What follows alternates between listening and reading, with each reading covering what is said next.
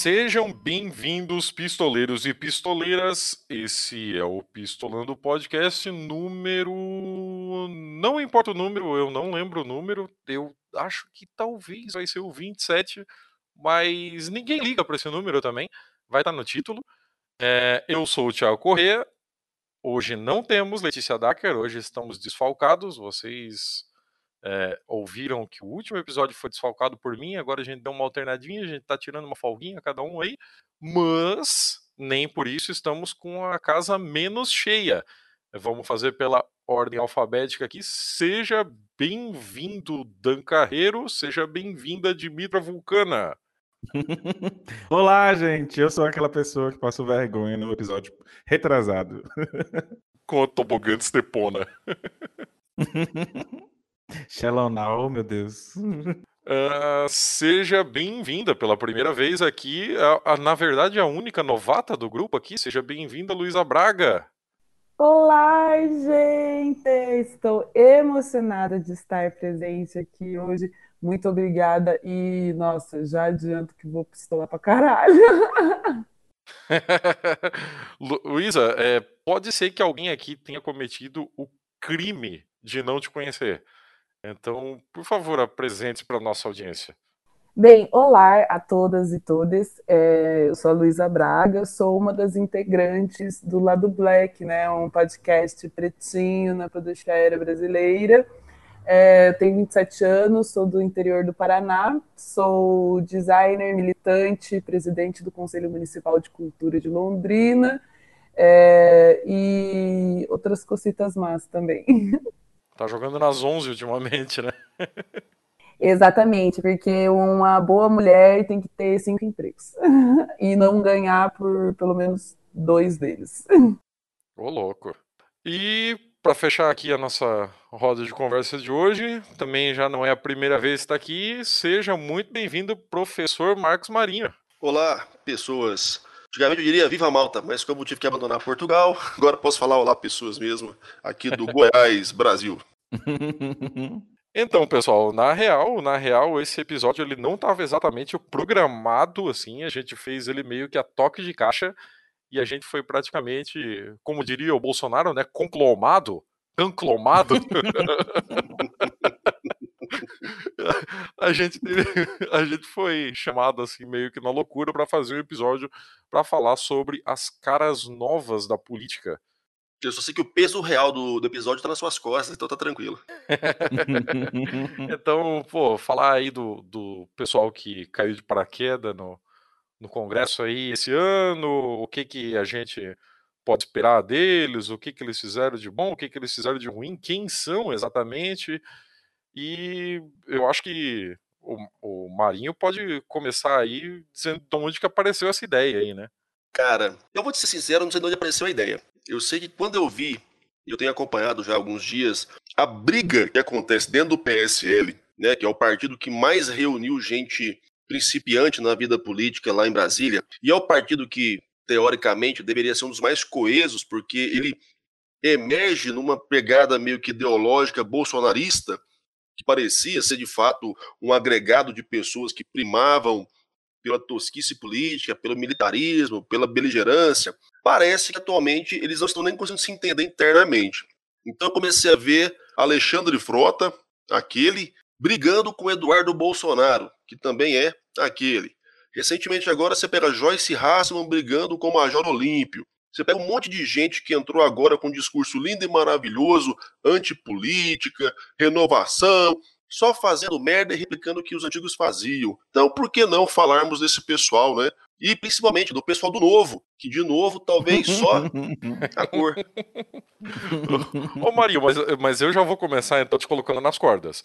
Porque, vamos lá, você falou dessas brigas todas aí, mas na semana passada, semana passada essa da gravação, né?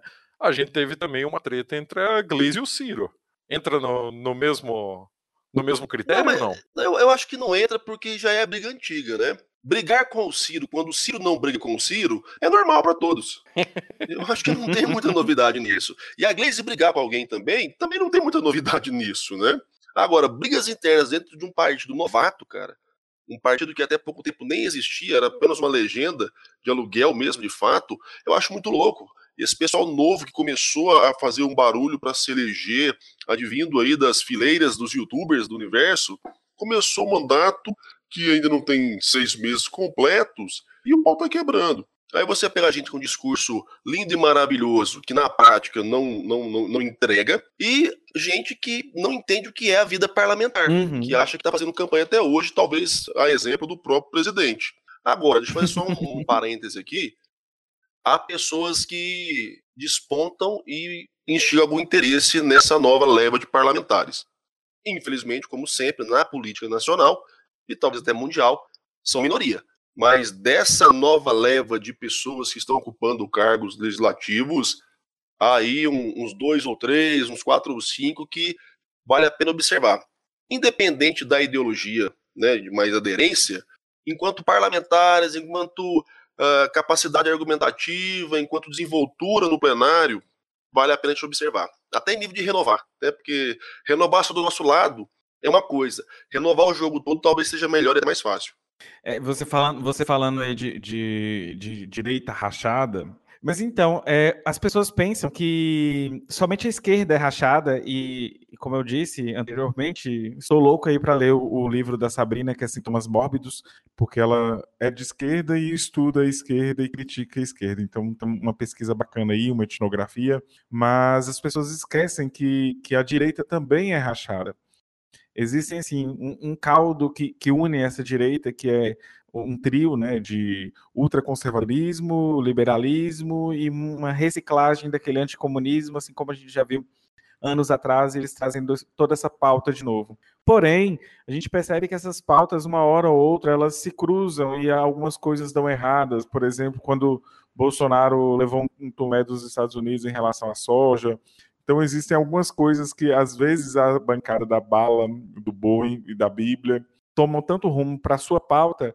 e aí não tem como eles andarem nessa tríade de liberalismo e conservadorismo religioso com anticomunismo e o fantasma das, gay, é, das gaysistas, da ditadura gaysista e feminista por trás de tudo. Então, vai ter confusão. E eles são, de certa forma, inspiram muito amadorismo também, né? Um pouco de eu diria, de burrice de alguns, mas alguns são até espertos, então tem que ter cuidado também é, em afirmar da capacidade intelectual desses políticos.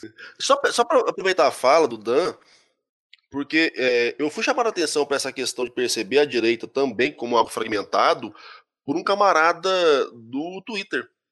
Um dia comentando algo sobre o pessoal da direita tal, e fala, eu me referi à direita e às esquerdas, né? Tentando é, destrinchar mesmo que há esquerdas, e não uma esquerda unificada como tentam imaginar que existe. E aí o cara fala assim: é bonito, né? Por que só tem as esquerdas e só uma direita? Falei, é, cara, é mesmo, né? Você tem razão. Eu tô sendo trouxa. Que de fato. É, e aí é interessante pensar que tanto a esquerda, pensando todos os, os espectros de esquerdas e direitas, há os pontos de convergência. E é nesses pontos de convergência que a coisa anda. A questão que eu percebo, e aí eu não sei se é mais ou menos você estava falando, Dan, que na direita atual eles não estão conseguindo achar nem alguns pontos de convergência. O ponto de uhum. convergência é muito etéreo, muito abstrato, que isso não dá sustentabilidade para nenhum projeto que eles possam tentar encampar em nenhuma das alas. Né? Eu não consigo enxergar viabilidade nisso. Uma coisa também que, que, que as pessoas é, esquecem, eu acho que, que essa ruptura que teve no, nos partidos e esse deslocamento mais para o conservadorismo, eu acho que isso, é, algumas pessoas ainda não se realocaram nesse cenário. E quando eu falo isso, por exemplo, acho que era, é você, Marinho, que, que o Ivan zoa porque é, votaria ou votava no Aécio lá nos idos de 2010. Paulo não vai Ivan. conseguir se livrar disso. Eu já expliquei essa caralha que eu votei pragmaticamente, eu sou contra a reeleição e era plebiscitário o voto, não tinha opção. Para que essa porra, esqueçam isso do passado. Exerço o meu direito de apagar isso das, dos anais da história. Mais um áudio para uh, ir para sua história do, do, podcast. Mas então, olha, olha, só, você percebe que, que pessoas assim, sensatas, igual Marinho, né? Que eu acho que é um cara muito sensato, votariam, hipoteticamente ou forçadamente, no, no Aécio da vida. Ah, mas e a gente percebe que... Mas nunca no Bolsonaro. Já deixei claro isso. Eu votaria no capeta, mas eu votaria no Bolsonaro. Ah, não. Eu acho que eu também não, nesse nível eu não chegaria. Mas eu, eu já fui. Eu já fui assim, quando eu não entendia muito sobre política, eu. O meu caso não era o caso seu da reeleição, o meu era falta de, de engajamento político mesmo, então eu voltava no PSDB, até porque aqui em Minas tinha esse problema. E eu era muito novo. Quando eu tô falando isso é de 8, 12 anos atrás. Mas você percebe, por exemplo, que o PSDB em si, ele deslocou a sua, sua pauta ali, que era mais liberal, mais um liberal light, não conservador, até mesmo, por exemplo, indo contra aborto, pegando umas pautas mais conservadoras e deslocando todo mundo assim para o conservadorismo. Se você pensasse que isso como um bloco, inclusive o bloco de direita e esquerda, você, você é, fazendo uma metáfora, pra, só um desenho para a gente imaginar, a gente consegue perceber até o próprio PT se deslocando e ocupando ali um espaço. E aí, quando as pessoas falam que o PT é comunista, eu, eu sempre rio e acho engraçado, no sentido de que a gente vê o tanto de política que o PT aplicou, que seriam políticas similares ao, a, às políticas liberais que o PSDB mais light de antigamente faria. Então, assim, eu acho que, que o espectro político todinho do Brasil ele se deslocou à direita e ao conservadorismo. E isso tá, essa análise legal está naquele livro O Ódio como Política, lançado pela Boitempo ano passado, na época das eleições.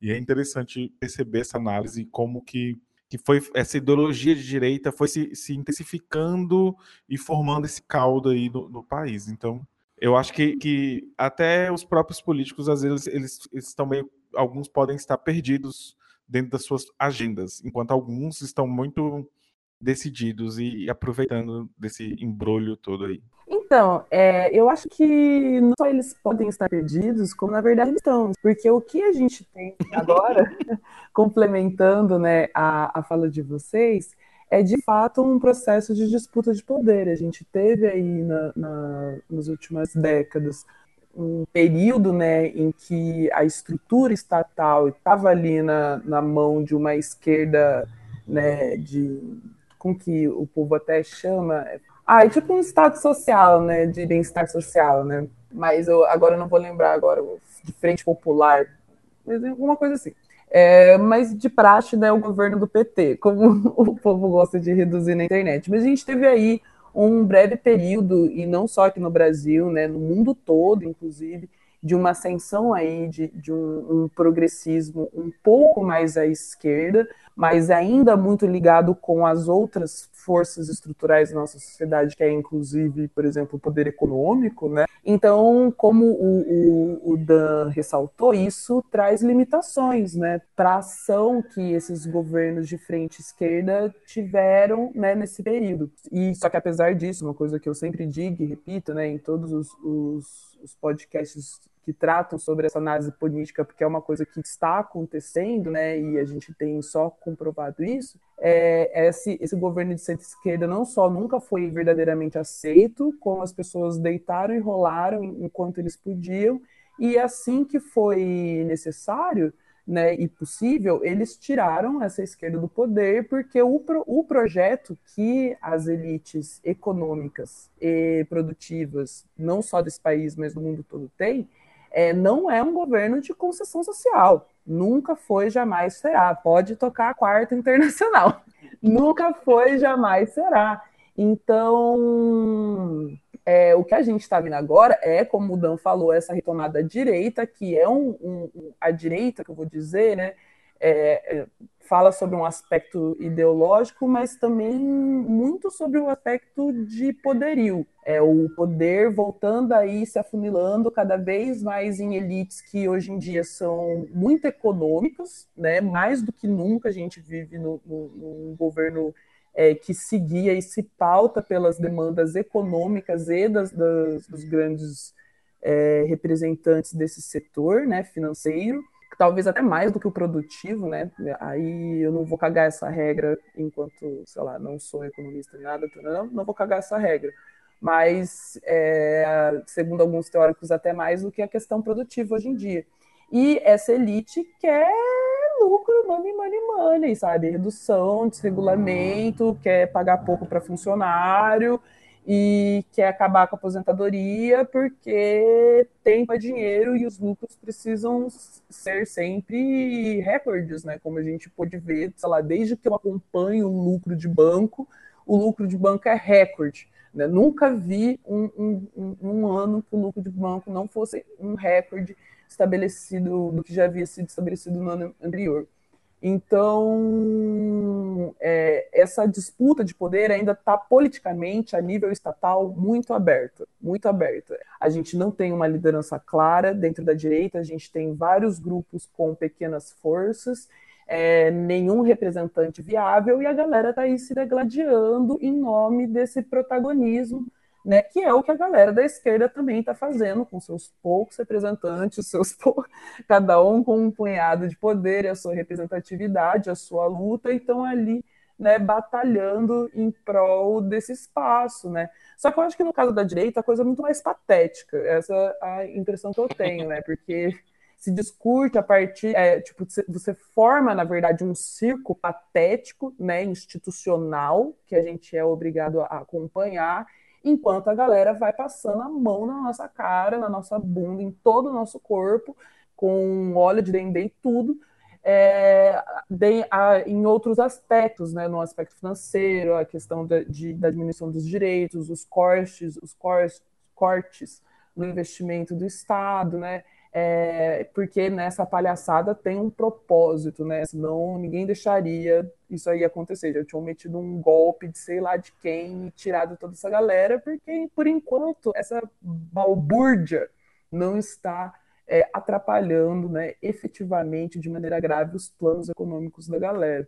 Então é uma disputa de poder do lado da direita, que eu acho é, tipo, entretenimento, mas não nos adicionem praticamente nada, porque o que está rolando ali é joguinho de representatividade, praticamente, sabe? É, embasado ali por alguns interesses específicos de alguns grupos em alguns setores, sei lá, a galera da igreja, a galera do boi, né, assim, tem ali umas disputas materiais um pouco mais claras, mas no fundo é toda a mesma pataguardia, eles só estão vendo o que, que estabiliza para poder tocar esse projeto econômico com firmeza, né? Que é uma coisa que eu particularmente entendo que a esquerda não pode deixar acontecer, né? As coisas se estabilizarem nesse bolo louco que está acontecendo. Sim, é, eu, eu não poderia concordar mais contigo, Luísa. Eu, eu vou totalmente na mesma linha que você, e inclusive eu até iria mais longe do, de dizer que, porra, se esse tipo de democracia que a gente vive hoje realmente conseguisse mudar alguma coisa, ela já seria ilegal. Assim, a, a gente sabe que esse tipo de eleição que a gente vive hoje, essa esse tipo de democracia que a gente adota hoje, ele não vai levar a gente para o resultado que a gente almeja. Enquanto os homens exercem seus poderes, morrer e matar de fome, de raiva, de sede muitas vezes gesto, sinais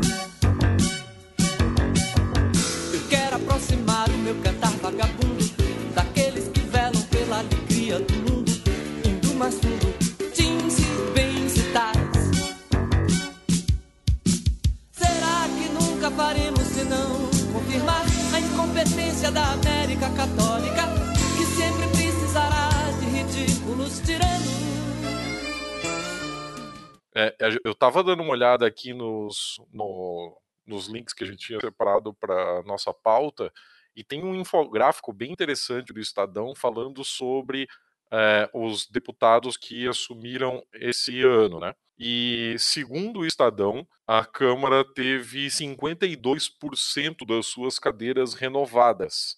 Um em cada cinco dos 243 eleitos pela primeira vez para o cargo tem até 35 anos.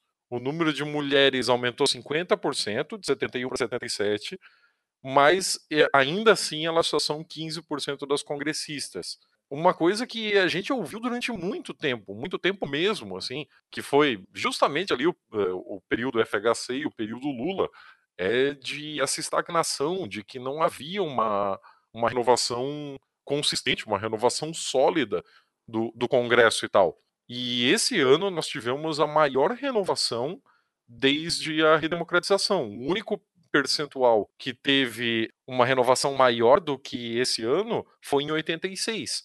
E hoje a gente vê que renovação por renovação levou a porra nenhuma.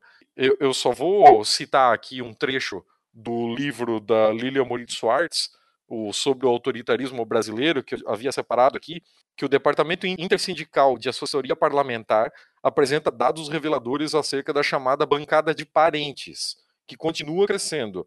Na Câmara, em 2014, foram eleitos 113 deputados com sobrenomes oligárquicos, sendo parentes de políticos estabelecidos. Nas eleições de 2018, o número de parlamentares com vínculos familiares aumentou para 172. Então, que porra de renovação é essa que a gente teve esse ano? Acho que agora a gente pode dar a volta contrária e começar pela Luísa, então.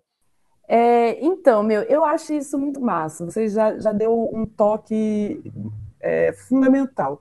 Qual é essa renovação que, que não que está sendo colocada como renovação? É importante frisar esse ponto que esse nome de renovação está sendo dado, né, pela mídia, pelos, pelos jornais e tal, né, para a galera colocar nomear dessa maneira, mas é justamente qual é esse conceito de renovação? O renovação é as caras, porque, mano, pessoas morrem, tá ligado? Pessoas morrem, pessoas ficam velhas, pessoas perdem o carisma e os seus bons cabelos é, coloridos, né? E isso influencia no processo eleitoral. Então você precisa de renovação, assim como a esquerda também precisa se, se renovar, né? Só que daí, quando a gente vai pensar, como você falou, o perfil ideológico dessa mudança, dentro da direita a gente vê justamente isso, essa perpetuação é, dos ou dos mesmos nomes ou das mesmas políticas, né, dos mesmos agentes.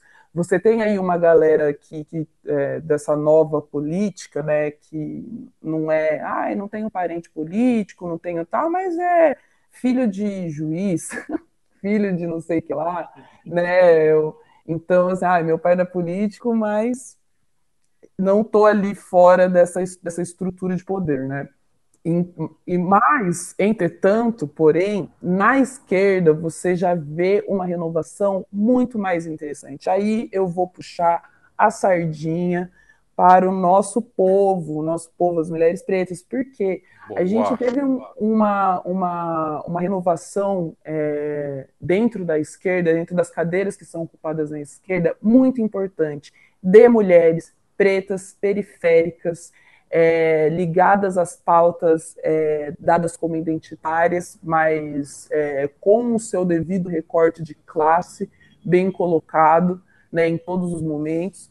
Então, a gente teve uma renovação dentro da esquerda, da representação da esquerda, muito foda. Muito foda mesmo, cara. Tanto que são realmente pessoas desconhecidas pela esquerda. De maneira geral, quem conhece a Áurea Carolina?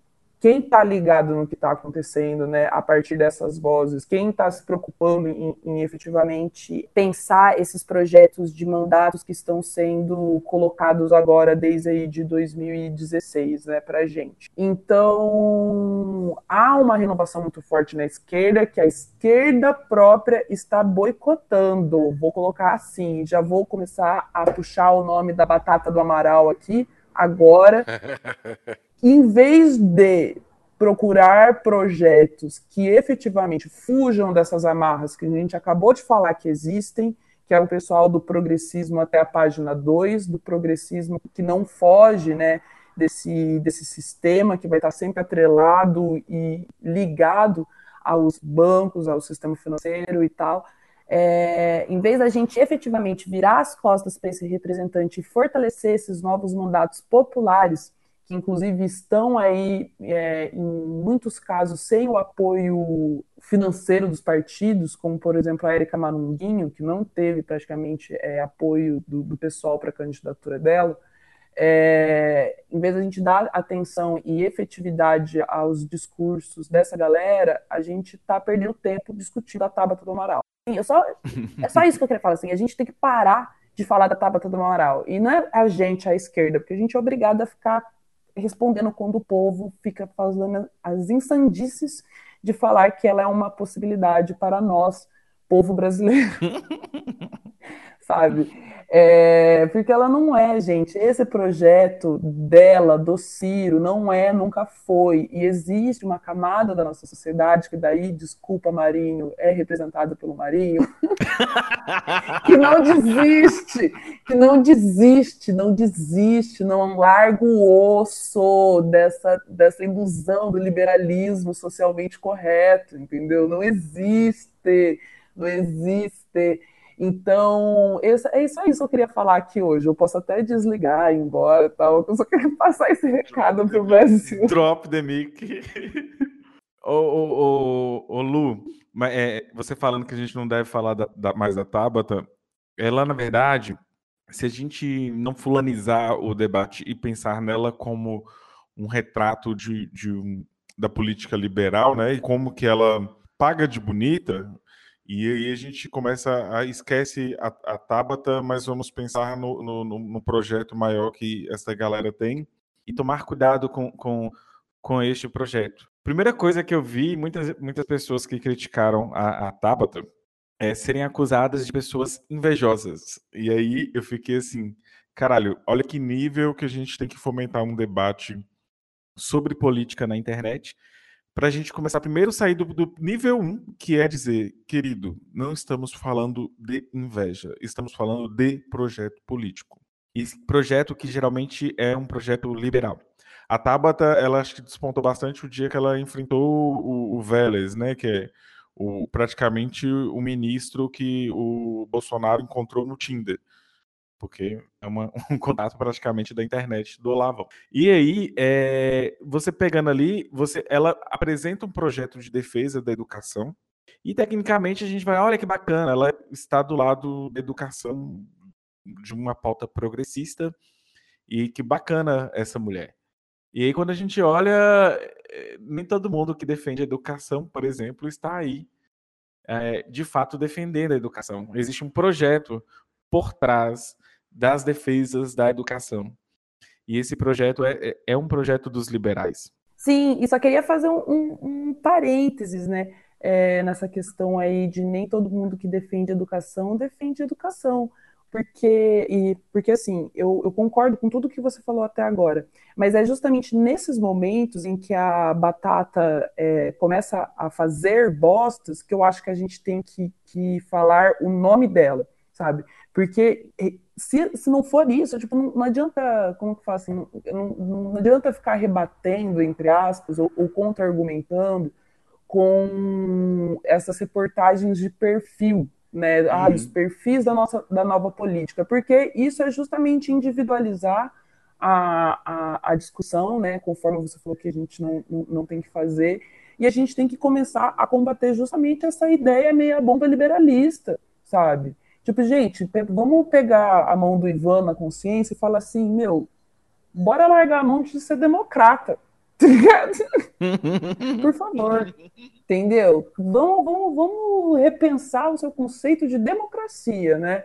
É, e, e, vamos pensar em qual é essa democracia liberal, né? Porque a democracia é um, um projeto liberal de, de Estado, de poder. O que, que você está defendendo, né? O que, que é essa democracia que você está defendendo e quais são os projetos reais é, que não vão levar para esse Estado dentro de uma democracia, eu acho que isso é impossível. Mas quais são os outros projetos de política que podem sim é, nos levar socialmente a um, um, um Estado de, de, melhor cooperação do que esse, sabe? É, mas nos momentos em que a Tabata faz merda, e ela faz muita merda, ela diz muita merda, é, e vai se contradizer cada vez mais é, nas pautas dos próximos momentos, porque ela, porque o PDT é um, um projeto entreguista de política, né, de acordista, etc., né, é, e há muito no, o que se vender dentro da educação ainda. A gente já vendeu muito da nossa estrutura educacional, mas há muita coisa para se vender ainda. Então a galera vai é, ceder e fazer acordões de é, incentivar as pós, os mestrados pagos, entendeu? Universidade, mensalidades para pessoas de alta renda, que daí vão começar a virar obrigatório, sabe? Toda aquela coisinha lá de pouquinho em pouquinho amargando a nossa vida, sabe? Porque nesse sentido, infelizmente, devo dizer, a Tabata é pior que o PT. O PDT é pior que o PT. Tem que lembrar a galera isso sempre, assim, que a gente estava reclamando do, do, do PT, mas o PDT é pior, tá ligado? Então, assim, acho que a gente tem que botar um pouco a mão na consciência. Uma outra coisa também que, que acontece com com esse projeto educacional dos liberais, e que a Tabata tornou-se recentemente a cara disso, é que no passado, no governo PT, por exemplo, o, as faculdades privadas, os grandes grupos de faculdades privadas, alô Paulo Guedes, né, deitaram e rolaram, rolaram no FIES e no ProUni.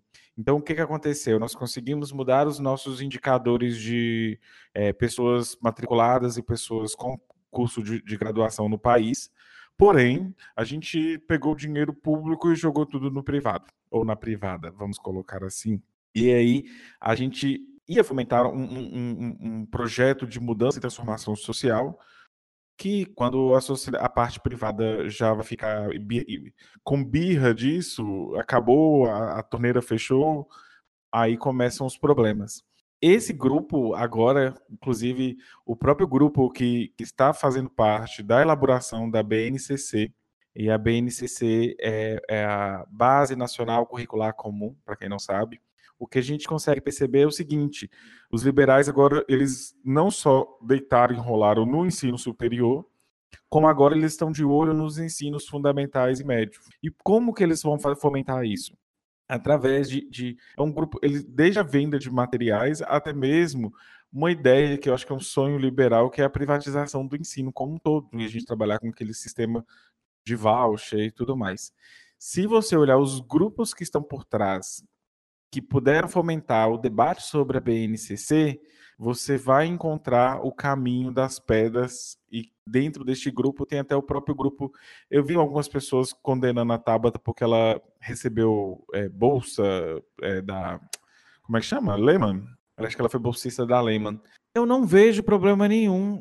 Eu acho que, esse debate no, no, Brasil ele é muito furado. Eu não vejo problema nenhum em alguém ser bolsista de uma fundação, de uma filantropia. Eu tenho problema com filantropia fazer ações dentro de nível público. O que, que a gente percebe na BNCC? A gente tem pessoas que são do âmbito privado, que depois se postam por meio de entidades filantrópicas, eu, eu não vou lembrar o nome das entidades aqui de cabeça, mas eu posso depois procurar o, post na hora que eu passar aqui uma, palavra para alguém, só para pegar o nome e o estudo. O estudo eu sei que a Marina Velar fez um estudo muito bonito.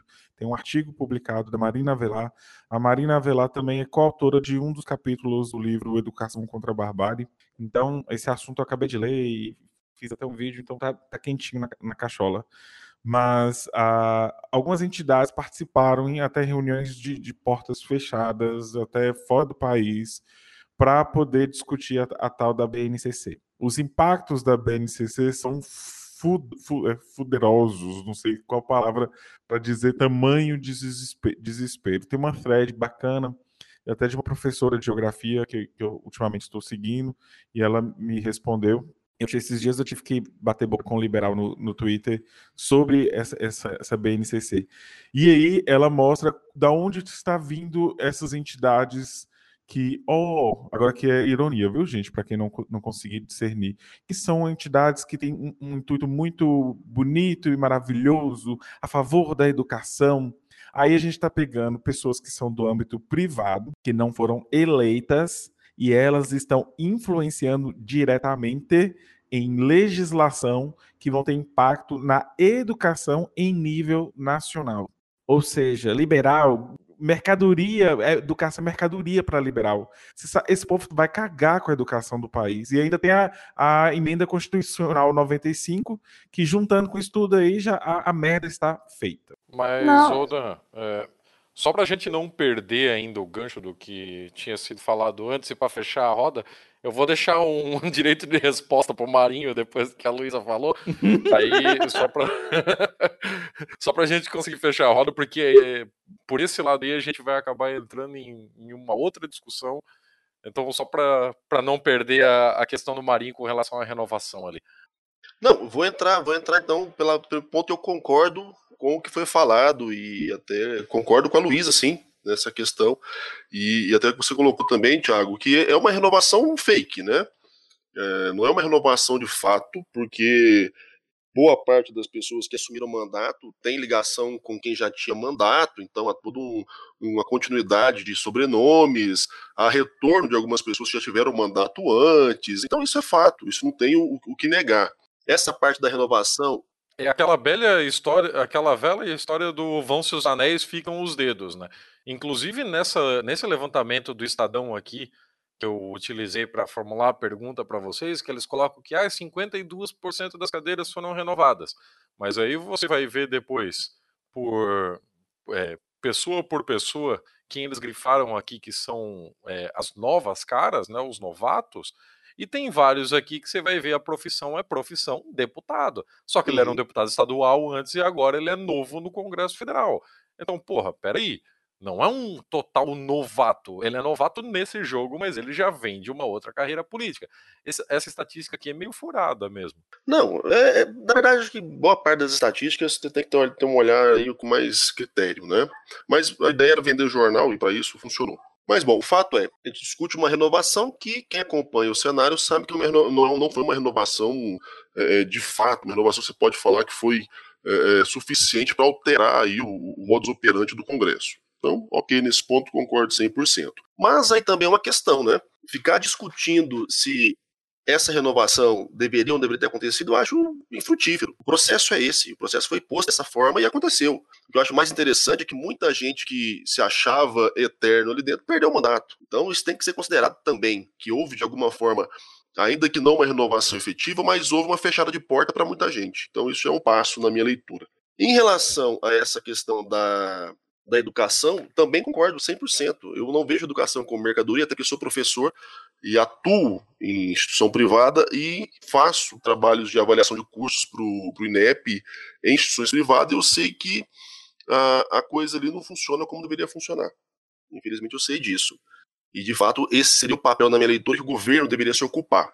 Então, também concordamos nesse ponto. Agora, quando o debate está estabelecido, quando algumas vozes começam a ecoar para que esse debate exista, eu não tenho como ser totalmente contra, independente se eu sou totalmente a favor ou não ao posicionamento político, à ideologia que está falando. Eu prefiro que uma Tábua do Amaral levante a, a, a bola para que a, a, educação seja discutida do que simplesmente um imbecil como o Vélez Rodrigues venha e coloque de cima para baixo qualquer coisa e a população aceite sem que haja algum mínimo de contraditório. Eu acho bacana ter aí uma perspectiva romântica é, de uma democracia que tem só um lado, uma democracia beligerante que é contra totalmente o outro lado, né, e, e, achando que assim as coisas se resolvem. Mas eu não consigo ver dessa forma. É, eu percebo que a minha base, de fato, é uma base um pouco mais social-democrata, mais raiz. Eu não consigo ter esse pé extremamente vermelho, como muitos pintam, mas também não estou com o pé do outro lado também não. Eu percebo que a minha leitura do cenário é muito mais pragmática do que tão romântica, belicista e essa retórica radical que também eu não acredito em construa qualquer coisa. A gente tem um país gigantesco, um país completamente plural, totalmente miscigenado, com um déficit absurdo em educação e entendimento do que é política, para achar que é uma via ou outra que vai resolver alguma coisa nesse país. Então a minha leitura é, é basicamente essa. Eu acredito que a gente tem que enxergar que houve um processo sim de transformação na dinâmica política. Essa transformação, ok, não foi para melhor, mas foi algum tipo de transformação que para mim já é alguma coisa também que dá para se pensar em novos passos. O que agora me, me, ocorre ainda na questão da renovação é, e aí nesse ponto concordo muito com a Luísa, há pessoas que entraram e que têm uma pujança diferenciada, que têm uma pegada diferenciada. Eu gosto muito da, da, da, da veemência que a Talíria fala, eu acompanho a Sami, eu acho que ela tem coisas positivas, a Tabata ela tem a pegada dela, mas só dela brigar com, com o Vélez e brigar com o Ventral, para mim foi excelente, não importa se ela vai fazer mais sagada ou menos sagada, mas por enfrentar aqueles caras, coisa que outras pessoas que estavam lá naquele momento é, é, na, na comissão e se calaram, pessoas que talvez representem mais aí os anseios de, de, alguns de vocês, não tiveram essa coragem. Então, ok, se alguém se levantou para falar, já tá, já tem meio, meio ponto comigo. Por mais que eu não abrace no Natal. Sem esquecer daquela discussão dela com o delegado Valdir, claramente alterado. Não, loucaço, Sei né, lá cara? o que ele usou, Valdir, mas ele tava claramente alterado. o Valdir é tipo aquele esquilo daquele desenho da Chapeuzinho Vermelho, saca? Que toma café pra caralho, fica alucinado. Pra mim, ele é aquele cara. Então, assim, então há pessoas no Congresso hoje que são, de fato, uma- de uma nova leitura, nova perspectiva. E tem os que eu detesto, tem os que eu não gosto, tem os que eu simpatizo, tem os que eu acho que tem potencial. E aí vai de todos os espectros políticos. Eu acho complicado a gente achar que tem renovação só pro nosso lado, sabe? Só porque é o a gente gosta. É, num- numa seara que a gente vem já há tantos mandatos com o Congresso totalmente imobilizado, cara, alguma coisa aconteceu. Ainda não foi bom, mas alguma coisa já aconteceu. Se calhar quem está disposto a entrar no jogo de poder e disputar para valer, já vai dar um próximo passo. E aí, agora em 2020, começa a fazer uma estruturação, um jogo de base para ter capilaridade para 2022. Porque só ficar também reclamando da vida, enchendo o saco, não resolve. Sabe? Ficar reclamando que ah, o fulano que tá lá tá falando bosta. Cara, vamos então pro jogo. Eu acho que assim, você tem que saber usar as regras do jogo e usar as armas que tem para usar. Então, na minha leitura, houve uma renovação, não foi a melhor, concordo que não foi a melhor, mas já deu um, um passo. Né? No mesmo, mesmo ponto que eu tenho uma taleira que defende pautas extremamente interessantes, eu sou obrigado a aguentar um Kim Kataguiri, que é uma pessoa que eu acho execrável, mas que tá lá também. E tem pessoas mais equilibradas. Eu ouvi um dia a fala do Felipe Rigoni, eu achei interessante. Não é, não concordo 100% com o cara, mas eles têm, têm algumas coisas que, porra, é um novo tipo de discurso, é um novo tipo de debate. Eu acho que tem que ter isso também. É uma oxigenação ainda frágil? É, mas tem que acontecer, cara. De alguma forma tem que acontecer. Eu não sou, é, é, como eu já falei várias vezes lá no, no Anticast, eu não sou revolucionário, eu sou bundão demais para ser revolucionário, não acredito na beligerância de nenhum lado, sabe? Essa ruptura agressiva, toda a revolução que teve no mundo deu merda. Então, acho assim, eu sou muito mais da, da articulação e de tentar levar as coisas para que fiquem no mínimo aceitável para a maior parte das pessoas. A polícia apresenta suas armas, escudos transparentes, cacetetes, capacetes manter tudo em seu lugar.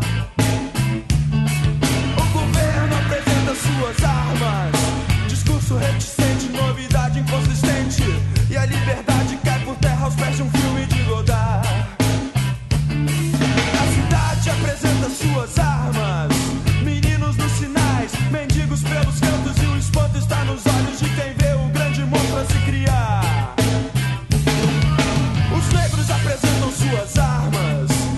costas marcadas, as mãos calejadas e a esperteza que só tem quem tá cansado de apanhar.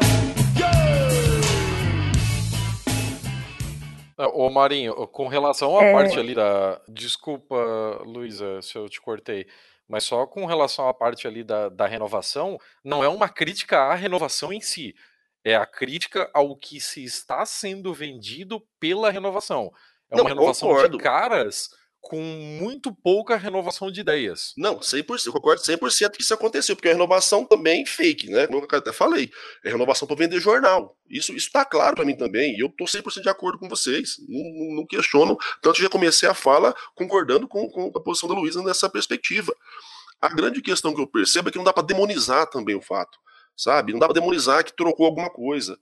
Porque, cara, quem, quem vive nesse meio, quem acompanha como é que funcionam as eleições, aí faltou vocês tocarem num ponto que eu acho que é o primordial, né? Que se quer falar em renovação, a renovação tem que começar nos partidos.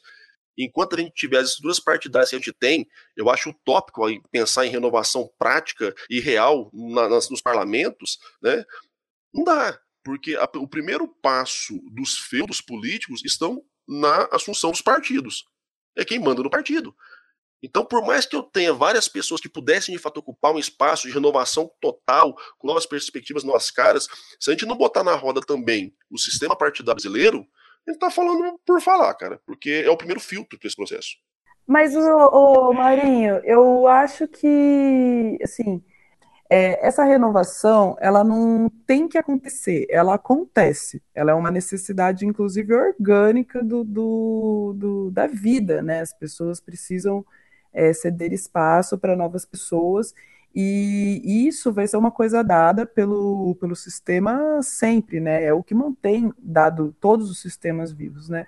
É, só que, como o Thiago falou, a gente tem aí uma renovação de, de ideias que é um espaço em disputa também constante, sabe? Eu acho que é aí que mora a minha crítica, porque quando a gente é um tanto quanto é, você coloca como pragmático, assim, com relação, mas eu vejo um pouco como não construtivo, entendeu?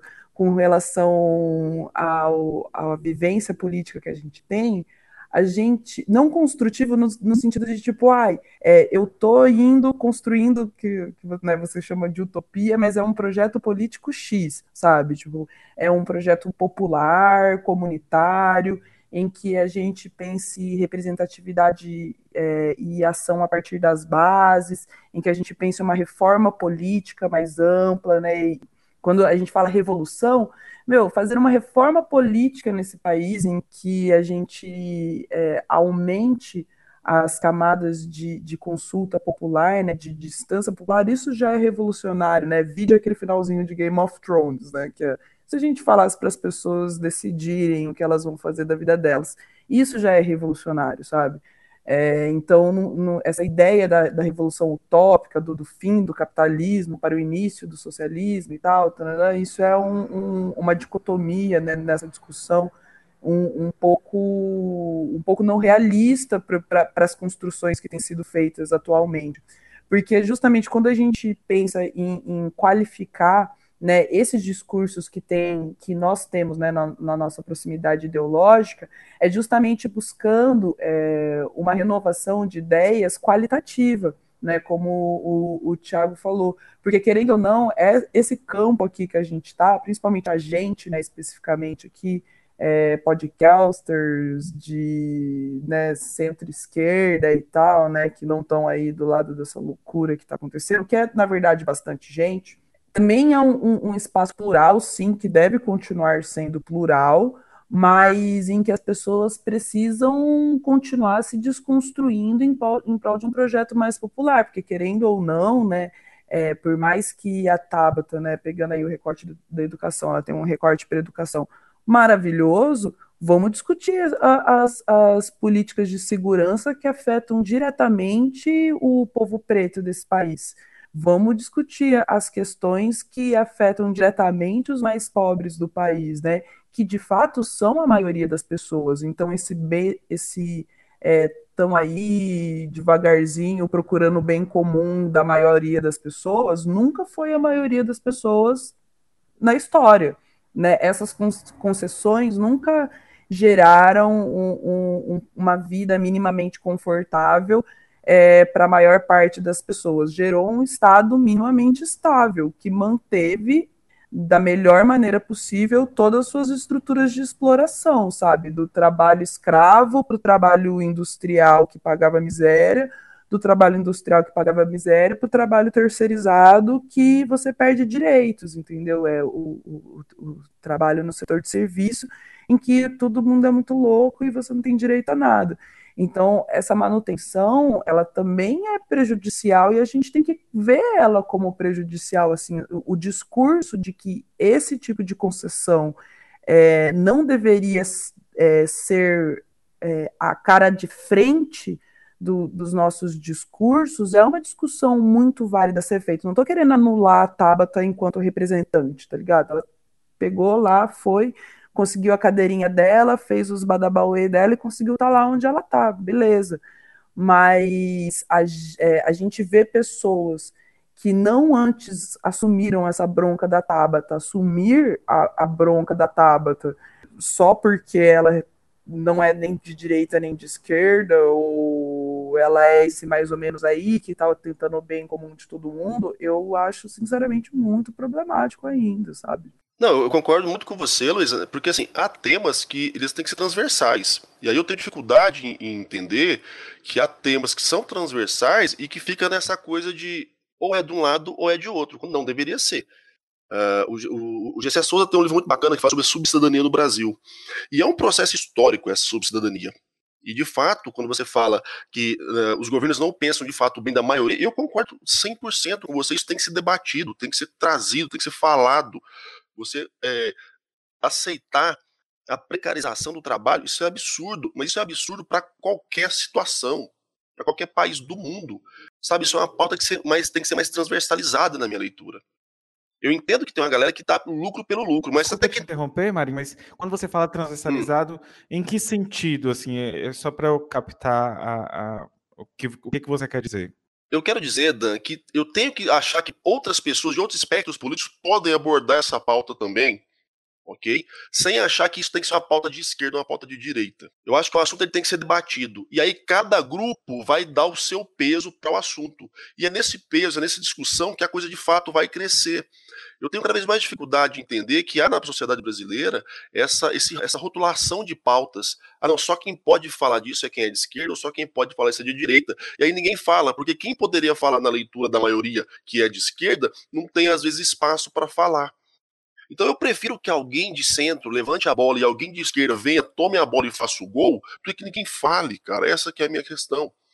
Então, quando eu vejo que há pessoas que tocam em alguns assuntos que são caros a mim também, é óbvio, e que são caros de serem debatidos porque é, é, afligem a maior parte da população que é pobre e que necessita, cara, eu não tenho que fechar de cara a, a, a, a, porta para esse primeiro momento. Se ela levantar a bola, eu vou lá e aproveito da bola. Uhum. Ao invés de, de repente, começar a questionar quem é que tá falando, saca? Eu tô questionando o lugar de fala quando eu tenho que perceber que, porra, levantaram a bola para eu cortar. Entendi. O Brasil, ele é escroto. A nossa política, ela é escrota, ela não dá espaço para todo mundo. Esse é o primeiro ponto. Então, se eu tô do lado minoritário da força, eu tenho que me aproveitar das janelas que me são postas e não jogar pedra nela, cara. Porque eu acho que tem que começar a falar mais com mais clareza que tudo que mexeram até agora tá péssimo. Que desde o governo Lula se tirou dinheiro do ensino público para dar para o ensino privado. E os caras estão monstruosos, agora estão querendo comer tudo. Desde o do, do governo Lula e Dilma, estão tá, mexendo nos direitos trabalhistas e virou a bosta que virou, tá uberizando todos os setores. E tá sendo tudo precarizado. Então, assim, eu tô vendo essa pauta, essas coisas acontecerem, enquanto a gente disputa de quem é a fala de certos temas. E é isso que eu não gosto de, não, consigo assimilar com facilidade. Eu, e aí é onde eu defendo a minha, o meu viés pragmático, quando eu vejo que alguém levantou uma bola que é importante para mim, foda-se quem levantou, eu vou lá e vou chutar. Essa é a minha forma de fazer política. Eu não vou questionar quem pode ou não falar. Eu vou usar desse espaço que me foi aberto e vou entrar. E aí, nesse ponto, eu costumo falar até aqui. Eu sou igual sem terra.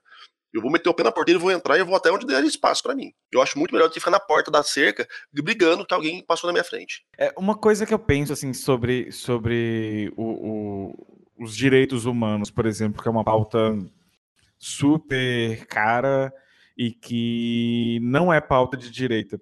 Quando o que eu penso é o seguinte, a, historicamente a gente tem que lembrar que, que as pautas ali da criação dos direitos humanos, ela pertence a uma esquerda de fato e até mesmo de liberais ali naquele período pós Segunda Guerra. E a gente vê lá que a, a, a Declaração dos Direitos Humanos ela, ela foi o, o, que resultou em decisão de frear os excessos cometidos lá pelo, pelo, pelos nazistas, pela barbárie do Holocausto, do Holocausto. Então a gente vê que isso foi para combater uma direita extremamente conservadora da Europa e, e naquele contexto especificamente. Então assim, quando as pessoas colocam assim que essas pautas não são nem de esquerda nem de direita, a sensação que eu tenho é que a direita quer se colocar como boazinha e acaba também apagando historicamente uma pauta que é de esquerda. Então acaba que nesse sentido eu fico pensando assim, é, o que que esse, esse pessoal da direita toda historicamente apostou e confiava e defendia como pauta? Escravidão como modo de produção?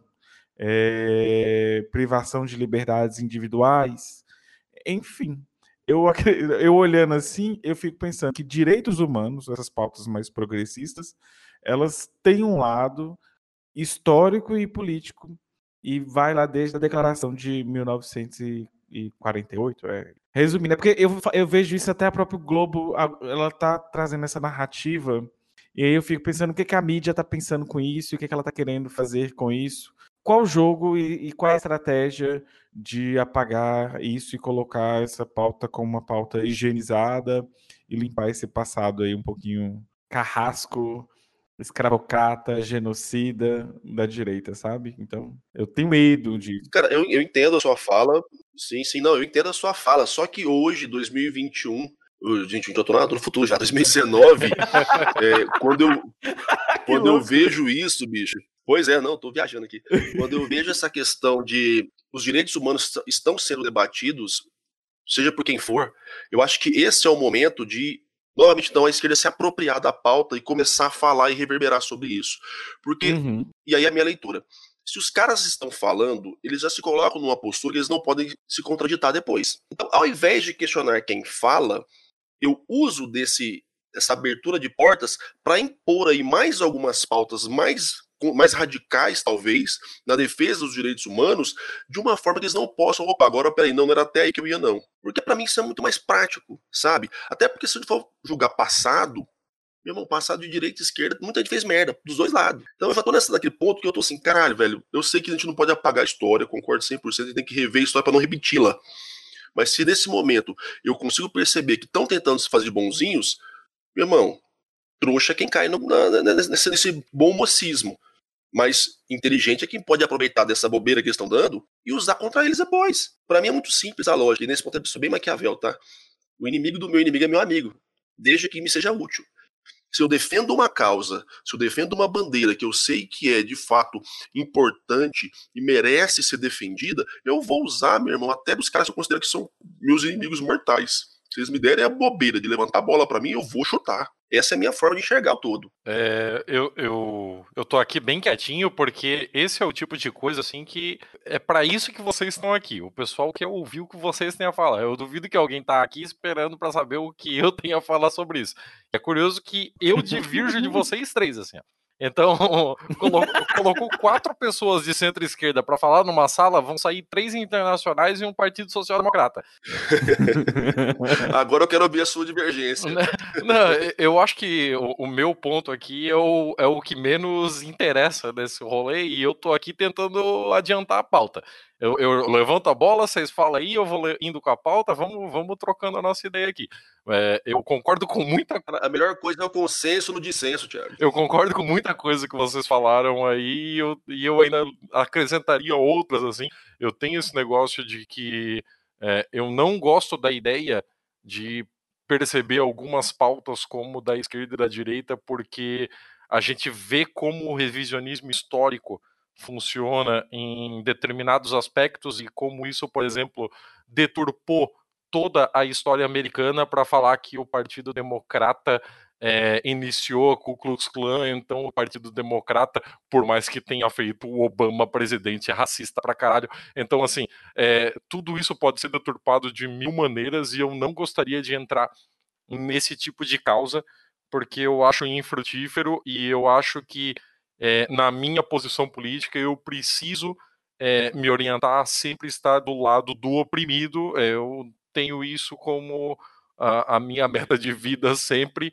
E se alguém da direita está do lado do oprimido também, é, a gente tem várias divergências, mas a gente precisa saber fechar entre alianças estratégicas e alianças táticas é um outro conceito totalmente diferente para mim. Eu queria voltar em alguma outra coisa. Eu não sei se o Dan ou a Luísa tem algum conhecimento nessa questão, assim. Eu imagino que você, Marinho, tem um pouco mais. Mas, assim, a gente já está se encaminhando aqui no começo do sexto mês, indo para o meio do sexto mês de mandato. E eh, será que agora, com seis meses de mandato, com várias pautas, algumas encaixadas, algumas é, encaminhando, algumas entrando em comissões. É muito cedo para se começar a avaliar a efetividade e a produtividade de um parlamentar? Hum. Cara, eu acho que não. Eu penso que a efetividade do parlamentar ela pode ser medida desde o primeiro mês de mandato, porque há ações muito práticas que dependem simplesmente de gestão de gabinete, por exemplo. Eu estava vendo algumas matérias e até que colocaram na, do drive da pauta, É, e aí a gente volta no pessoal, por exemplo, do Novo, né, que em campanha falaram que faria uma coisa, agora já estão fazendo outra já. Então isso aí já é uma prova cabal de inefetividade do mandato cara. Agora, o que é interessante perceber, Tiago, na minha leitura, é que com essa reacomodação de forças que estão acontecendo no Brasil hoje, em vários níveis políticos, né, partidos que até então eram os senhores do, do, do, cenário político se fragmentaram, se fragilizaram, isso gerou toda uma bagunça na cabeça de muita gente e de muita gente em muitos níveis. Porque, só para fazer um adendo aqui, ano que vem tem eleição de novo. E é a eleição que mexe mais próximo na vida do cidadão, que é a eleição municipal. Uhum. O povo nos municípios está desesperado, porque a regra do jogo mudou. Agora você não tem mais é, é, é, coligação para eleição proporcional, o que dificulta a eleição de muitas cadeiras do, da, da, das câmaras municipais. Os partidos estão meio que sem entender para que lado vão com isso, porque isso vai impactar na montagem de chapas, até mesmo majoritário. Como os grandes partidos nacionais estão se repensando porque perderam poder, isso reflete nos municípios também, e aí a coisa bagunça. Então, assim, todo o cenário político ele está muito em sobressalto e muito bagunçado. Aí você tem na presidência o cara desequilibrado. Você tem um, um, um, uma composição ministerial que, diferente do que acontecia antes, não privilegiou os grandes partidos de maneira direta. Né? O cara colocou gente louca lá que não tem nada com os grandes partidos, e isso desestabilizou forças. E os caras estão tentando que lidar com isso, pensando na, na, na próxima jogada para manutenção de poder ou para reconquista de espaço. Então, assim, esse ano, principalmente, cara, eu consigo perceber que tá uma, uma grande lacuna na cabeça de muita gente. Eu não consigo enxergar ainda ninguém com total efetividade, tanto no mandato quanto na articulação política para o próximo passo. Eu acho que a gente está vivendo uma distopia tão louca que nem o cara que achava de fato que a gente ia entrar no buraco pensava que o buraco era tão fundo. E isso deu um impacto que agora ninguém sabe muito bem para que lado vai. E aí eu coloco de amba, ambos os lados, direita e esquerda. Certo. Então só deixa eu alterar um pouquinho a pergunta que eu te fiz, que daí todo mundo pode participar. Se a gente já pode avaliar a efetividade, a eficiência de um, de um parlamentar desde o primeiro mês, é, que métricas eu poderia utilizar, que métricas eu utilizaria para saber se ele está fazendo ou não um bom trabalho.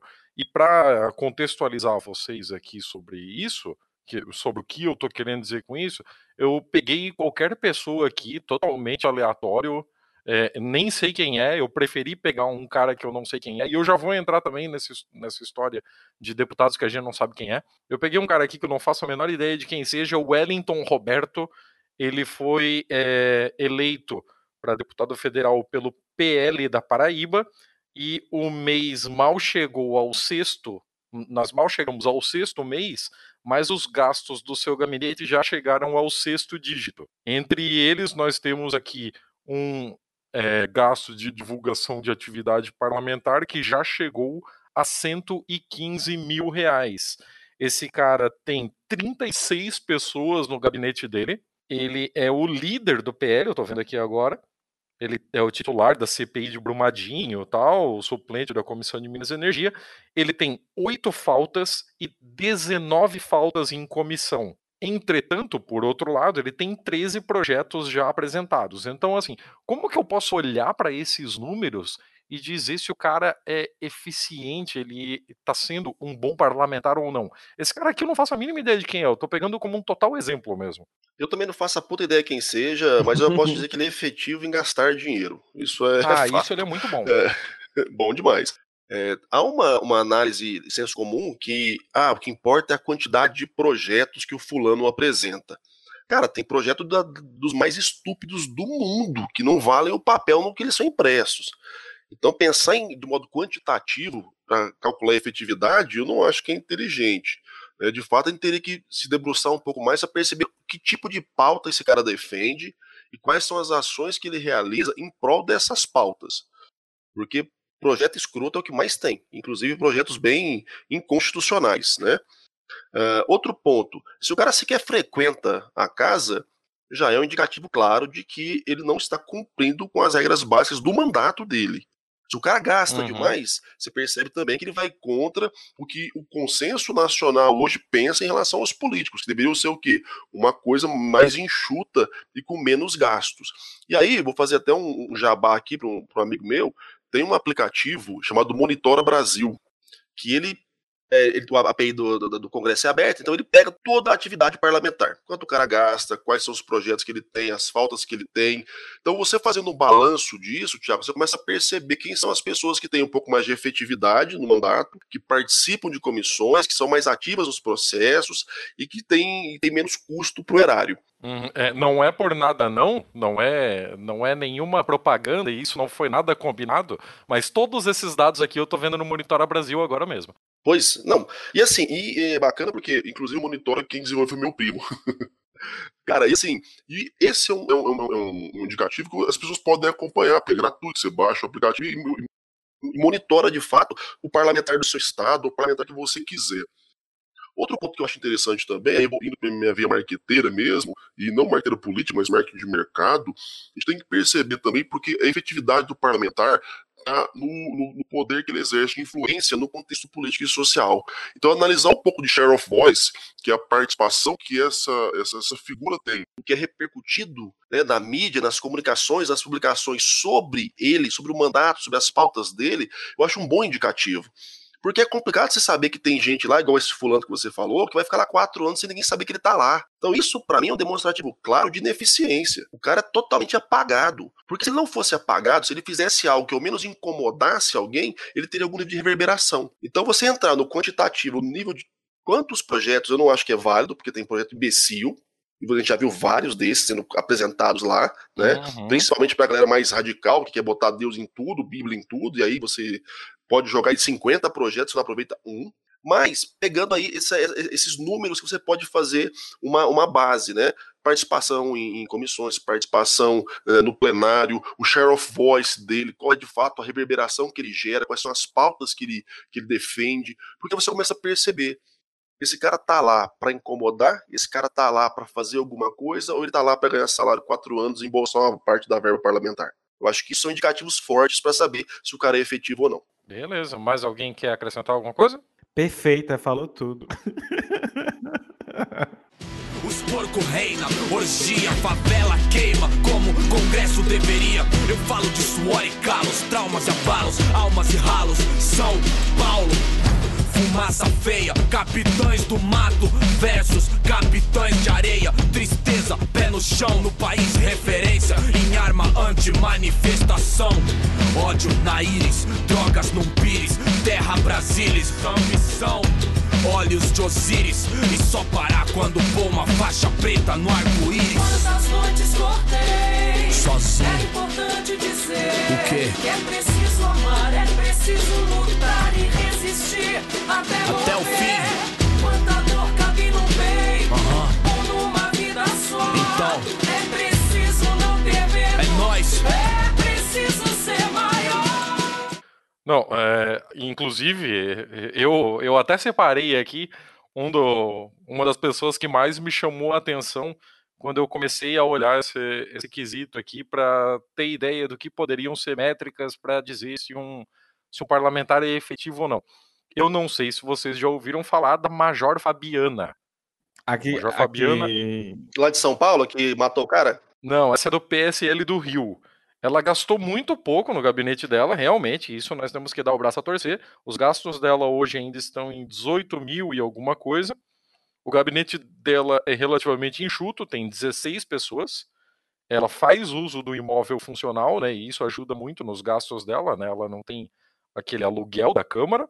É, mas, em compensação, ela tem 12 faltas, 18 faltas em comissão e ela tem apenas um projeto, que nada mais é do que acrescentar um artigo a mais na, no projeto de lei de um outro cara.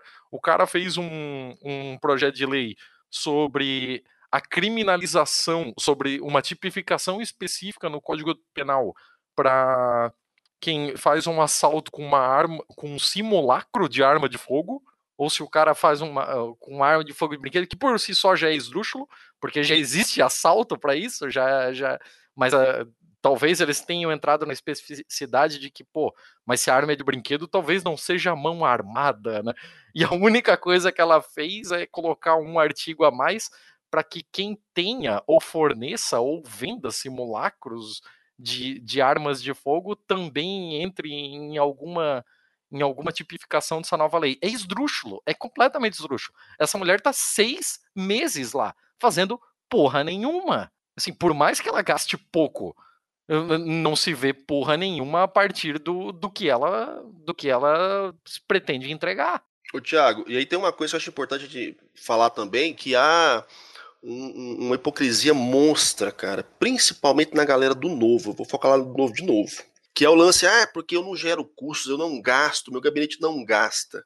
E aí, onde eu O falo que há, que não gasta. Não, e, e ainda que não gastasse, aí mora uma hipocrisia brutal. É impossível você fazer uma atividade parlamentar coerente, combativa e produtiva sem gastar. Porque você vai ter gasto para fazer a sua comunicação, você vai ter gasto para ir lá na sua base ouvir.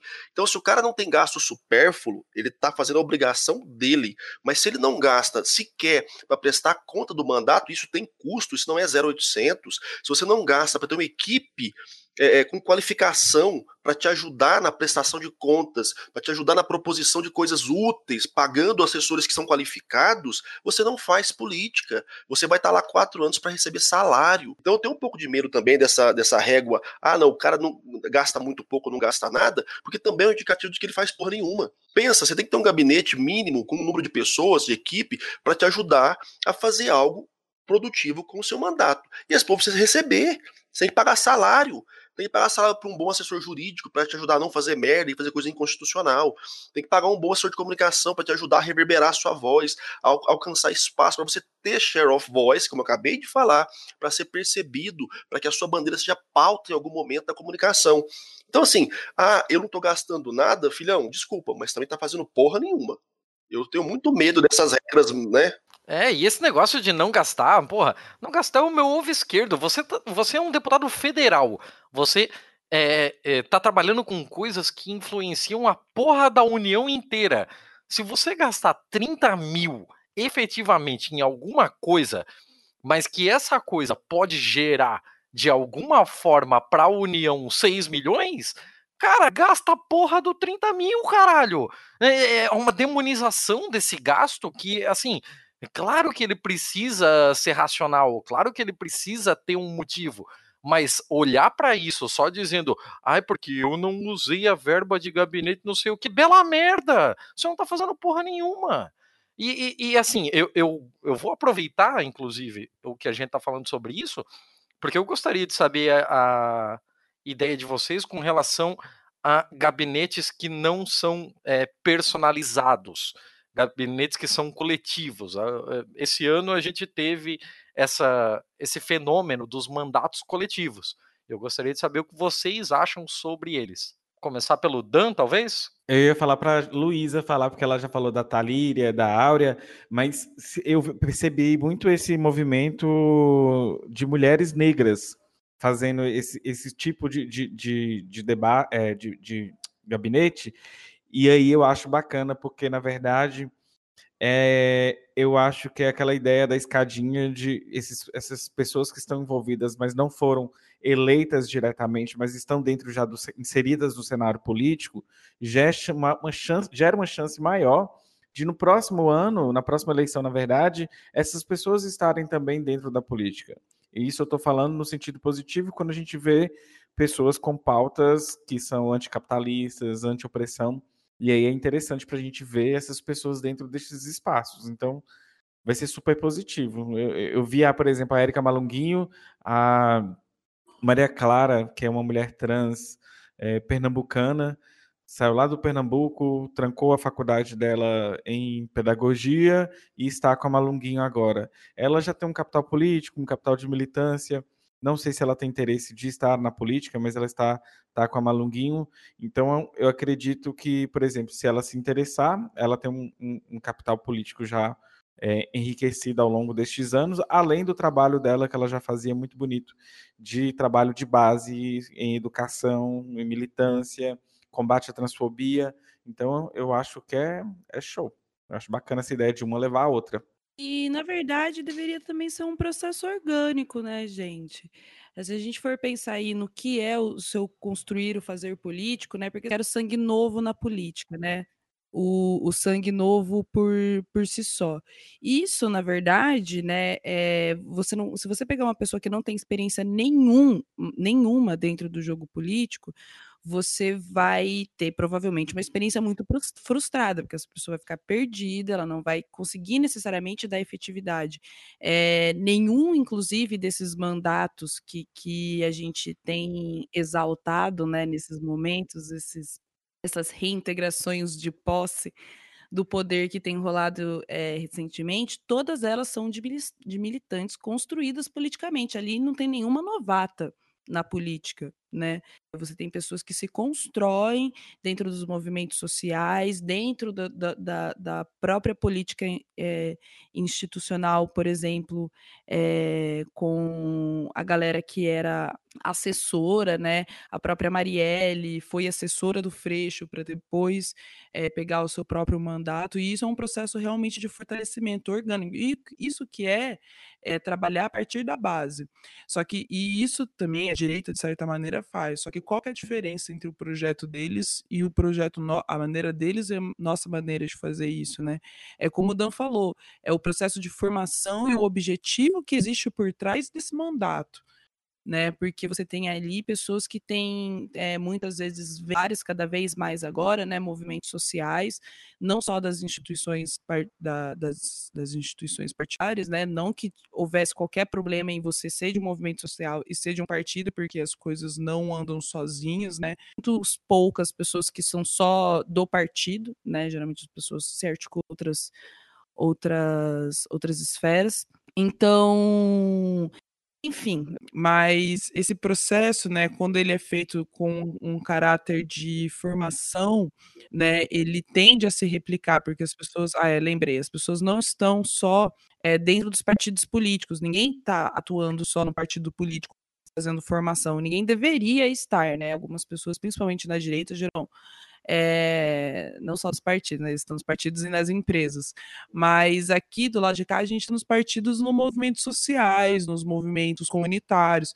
Então, você tem uma galera de formação que agora, com esses novos mandatos, está tendo a oportunidade de ter um trabalho efetivo dentro do meio institucional, que é foda. Tipo, eu agora, dentro do Conselho de Cultura aqui da cidade, é, tenho tido uma visão um pouco mais clara do que é esse trabalho dentro da, da, da estrutura institucional institucional localmente, tentando fazer coisas, passar projetos, conversar com vereadores, etc, etc, trabalhando ali com leis, né? Então você está formando uma galera para conseguir atuar bem nesses espaços e poder replicar, né? Fazer disso um movimento cap capilar orgânico e qualitativo, tá ligado? Porque daí você vai ter uma galera de formação de luta ocupando esses espaços. Uhum. Não uma galera que tá ali, né, só para ser um rostinho bonito da renovação. Cara, eu concordo, concordo, muito com isso. Eu penso até que é, são práticas interessantes. Eu acho que toda prática interessante ela tem que ser é, usada, efetivada e testada, cara. Eu acho que vale a pena demais. E, e, e penso justamente isso, né? Desde que você parta de uma base que de fato coaduna ideologicamente, propositivamente, excelente. Eu acho que dá para ser feito, dá para ser testado. É, eu tenho muito problema também quando a dinâmica é simplesmente aquela escada do um puxa um, mas é porque só quer chegar lá em cima né? Então eu, eu, boto aqui embaixo de mim para o cara me jogar para cima para eu subir no muro e depois o cara sobe do muro e eu subo no outro muro e aí também eu acho complicado isso. É, eu percebo que você pensar um mandato coletivo é de fato você pensar uma equipe mais engajada no projeto do mandato. E aí faz sentido. Né? O que não faz sentido, que até estava comentando antes, é essa percepção de que o, o, mandato é da pessoa e a pessoa vai fazer tudo sozinha, porque não vai. Uhum. É, é, é, infantil achar que o parlamentar ou o executivo que tem o mandato vai de fato exercer o seu mandato sozinho. Isso não existe, é impossível. E o cara que exerce o homem só, ele se ferra, ele quebra a cara tanto quebra a cara porque não consegue entrega nenhuma, e tanto quebra a cara porque aquilo que ele consegue realizar ele não tem como reverberar. E aí a lógica é simples na comunicação. Se ninguém sabe o que você fez, você não fez.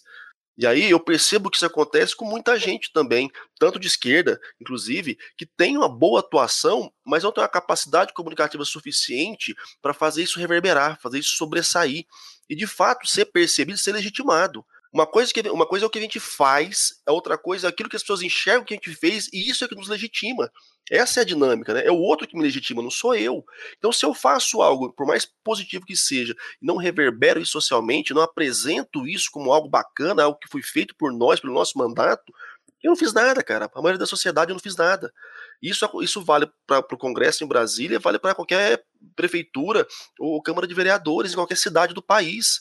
A gente tem aquela ideia de que, ah, não, todo mundo tá vendo o que eu tô fazendo. Ninguém tá vendo, não, cara. O povo tá vendo Big Brother, assistindo no Faustão. Então a gente tem que ter um pouco mais essa noção de que a nossa atuação, por mais ideológica, positiva, progressista e linda e maravilhosa que seja, se ela não for comunicada, e não for bem comunicada, ela não é efetiva. Porque a sociedade não está dentro do ambiente político, não está dentro das casas legislativas.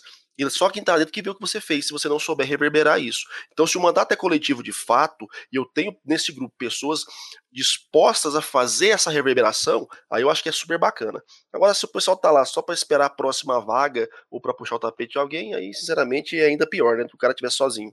Agora, ô Marinho, essas mulheres que, que, que eu vejo fazendo esses mandatos coletivos, aqui em Minas, por exemplo, eu votei em duas mulheres negras, que é a Áurea Carolina e Leninha. E aí, todas que eu vejo fazendo essas ideias, todas são forjadas em Angela Davis. Então, eu acho que elas querem o fim do capitalismo, transformação social, fim do patriarcado, fim da LGBTfobia. Então, eu acredito que elas têm um projeto de transformação social e pretendem né, mudar essa dinâmica que a gente vê na nossa tão democracia, que não é democracia, né, na verdade. Isso é excelente, Dan, porque o, a, a, pauta sobe, cara. A gente, precisa, a gente precisa fazer a pauta subir. Independente do que as pessoas pensam, quanto mais vozes se levantarem, seja do espectro que for, mais o debate fica efervescente. E é a efervescência do debate que traz potencial de algum tipo de transformação positiva ou negativa, mas algum tipo de transformação. Então, se você tem um mandato desse, que de fato tem pessoas aguerridas que vão trazer a sua verdade, vão lutar por ela, isso é maravilhoso, cara, uhum. em qualquer circunstância. Eu acho que, como você falou, é, as tendências da galera que, de fazer isso é justamente o pessoal aguerrido. Eu não vejo a direita tomando para si essa estratégia dos mandatos coletivos, por exemplo, porque não faz o perfil deles. É, talvez eles peguem por uns. Um, eu, eu consegui entender motivos para quais eles pegariam, mas eu não acho que faz esse perfil deles no momento. Ô Luísa, mas em política tudo é por enquanto, viu? É, mas eu acho que as experiências que a gente teve agora. Se os caras perceberem que tem efetividade isso aí, eles. É, mas eu, eu, não sei se. Então, é aí que tá. Eu não sei se dá efetividade, assim, a, no número que eles querem. Eu acho que é, para nós é mais efetivo dentro do projeto político que nós temos em mente, né? Que é justamente um projeto não personalista é, de, de representatividade. E, e os exemplos que a gente teve nas últimas eleições, o, o que a gente vai ver agora nas eleições municipais, eu acho que vai ser muito ampliado assim. Eu estou vendo em, em, em praticamente todas as cidades, né, que tem aí os seus núcleos de, de, de, os seus núcleos de partidos de esquerda aí minimamente estruturados, estão se organizando é, para entrar com mandatos é, mandatos colaborativos e justamente porque é, responde vários anseios dessa parcela que é, de novo, a não personalização, a possibilidade de você ter mais pessoas, né, para fazer um trabalho que, como você disse, é muito trabalho e é preciso mostrar é, efetividade nas ações. Então, eu acho que a, a nossa tendência, pelo menos para o nosso lado, é conseguir otimizar muito mais esses espaços dos mandatos é, colaborativos, porque não pode ser um espaço de disputa dentro do mandato sabe? Eu acho que a direita como um todo, intrinsecamente, ela tem um pouco de problema com a ideia de colaboração, assim, como um todo, sabe? e eu acho que isso é um pouco mais, um pouco mais é, é, não, não é que mais dado para gente, né? Mas vai de encontro com o um projeto político que nós construímos do lado de cá, sabe? Ô, Lu, é, mas eu, se você eu total concordo com você. Desculpa, Dan, eu, eu total concordo com vocês. É, eu só queria deixar um pouco claro aqui, porque eu emendei esse assunto logo depois de reclamar pra caralho por causa do negócio dos gastos. Então pode ter soado que em algum momento eu estava criticando mandatos coletivos, mas muito pelo contrário, eu acho uma iniciativa muito interessante e eu acho que ela também pode ser um, um antídoto muito grande, muito forte contra a, contra as oligarquias. Uma vez que você tem um, uma cadeira, um gabinete, um mandato que ele é menos personalista, ele está menos encarnado em uma pessoa só e construindo capital político para os que estão próximos a ele de, de alguma forma, é, todas essas pessoas tendem a responder pelo mandato e isso acaba não criando aquele negócio de você trazer aquelas vinculações que formam as grandes oligarquias que a gente conhece hoje. Agora, eu já discordo da Luísa com relação a, a, a, perfis mais de direita se apropriarem dessa pauta. Eu acho que isso vem com tudo na, nas eleições do ano que vem, porque, primeiro, como a gente está falando de uma estrutura, é, da menor estrutura da, da pública do, do, Brasil, que é a cidade, né, o, o, núcleo onde as coisas acontecem, a Câmara de Vereadores ela pode ser vista como, ó, nós estamos numa cidade muito pequena, então, se a gente fizer um trabalho aqui a quatro mãos, a oito mãos, que seja, a gente consegue cobrir a cidade toda e a gente consegue ser mais colaborativo tal. E eu imagino que a, ah, setores da direita vão se utilizar isso para dar uma roupagem e uma cara de startup para o negócio, sabe? Eu, eu, eu, vejo o novo vindo. Boa, boa, eu boa, acho eu, eu vejo o novo vindo com tudo em cima disso, de vamos transformar o nosso gabinete em uma startup. São quatro pessoas que a gente vai cada uma para uma zona da, da cidade, um para a Zona Sul, um para a Zona Leste, um para a Zona Oeste, um para a Zona Norte, e a gente vai fazer a cidade decolar e não sei o que, descoladão, e aquela pinta de falar gíria, tipo o vendedor de loja de surf. E eu, eu, vejo isso vindo para caralho, assim. Não, inclusive o Novo tem esse perfil, né? Eles falam muito deles enquanto um, uma ilha dentro do Congresso. Então, também não acho que eles são tão distantes de cooptar essa estratégia, não. É, os caras estão no Congresso e eles estão se falando como antissistema ainda. É uma coisa de maluco. é, agora tem uma coisa também, essa lógica do, dos mandatos coletivos, ela, ela, ela não casa, ela não namora com a lógica liberal no sentido de que os liberais, a, a ideia melhor deles é a trajetória, elevar trajetórias individuais e essas pessoas trazerem o que a gente vai chamar de representatividade. Inclusive, esse, esse problema de representatividade, ele tornou-se um problema no sentido até para pessoas que são aliadas de pautas anti-opressão. E a gente viu isso acontecer e a gente ser cooptado no movimento LGBT, no movimento feminista, no movimento negro. Então, eu acredito que, que liberais não, não digeririam bem isso, é, a não ser que seja pelas intenções que vocês falaram aí, que sejam nenhuma intenção de transformação social, mas uma oportunidade de, de se manterem no poder. Apenas por isso, mas tecnicamente não, não seria o modus operandi por causa da, das questões de narrativa individual, meritocracia, representatividade, que é tudo tem dentro e caminha muito bem dentro da pauta liberal. Não, eu entendo a sua leitura, mas é, pensando em, nessa perspectiva, até né, nessa dinâmica liberal de enxergar o processo político como algo de apropriação para interesses bem individualistas, chega um momento que caras vão enxergar que, olha, o, o cenário pede isso. E eu acho que eles são bem capazes de serem adaptativos a qualquer sistema, desde que os beneficie. É, e aí a gente volta naquela pauta que estava falando são os direitos humanos. Os caras têm a perspectiva de, olha, gente, se, se, há, se há poder, quero o meu pedaço. E aí, irmão, não sei se eles teriam essa, essa dificuldade em, em se adaptar para poder, de fato, permanecer no, no ambiente de poder. Porque no, no, fim das contas, pessoal, aí eu volto com o meu pragmatismo maquiavélico novamente. Para que a gente faça o melhor possível, porque a gente acredita, seja de esquerda ou de direita, você tem que estar vencendo o jogo de poder. Senão você não consegue fazer. E aí uhum. é onde eu percebo que às vezes há algumas práticas que elas são transversais porque elas dependem do contexto. O contexto empurra para aquele sistema. E aí, irmão, os caras vão pegar isso aí. Eu só espero que não sejam os loucos que peguem isso primeiro. Porque a gente tem que lembrar que há uma corrente aí conservadora, radical, maluca de extrema direita que pode também se ocupar disso aí, como tem feito já, trabalhando em guetos, trabalhando em pequenos grupos e transformar isso no modus operandi nas cidades, pensando na capilaridade que precisam para 2022 dar continuidade a esse processo bolsonarista que começou agora. Então, assim, eu não acho que é um tipo de estratégia nata de nenhum dos lados. Eu acho que é uma estratégia que é interessante e que pode ser cooptada. O meu medo é que essa galera perceba que, porra, vamos pegar essa ideia também, vamos fazer. Então, a gente tem que ficar esperto. Gente, é, já são nove horas da noite. Eu imagino que todo mundo tá louco para curtir sua sexta-feira, então a gente pode. Eu... Vamos fazer uma última rodada. Alguém quer falar mais? Tem algum outro ponto assim sobre essa questão das caras novas que a gente não tocou aqui que vocês queriam falar antes da gente encaminhar para os finalmente? A gente não vai dar uma, uma zoada em ninguém, é sério? Cara, é, é, pois é, um dos pontos. A gente foi tinha... educado, né? É, um dos pontos que eu tinha. Eu zoei aqui... a batata, eu zoei a batata sempre. um dos pontos que eu tinha colocado aqui era inclusive da gente falar dos folclóricos e até falar um pouco sobre como é que anda a performance desses folclóricos, assim, né? Velho, a gente tem um príncipe na porra do Congresso. um príncipe, então, velho.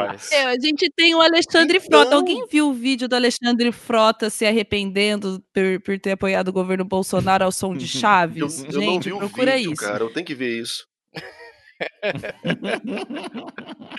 pois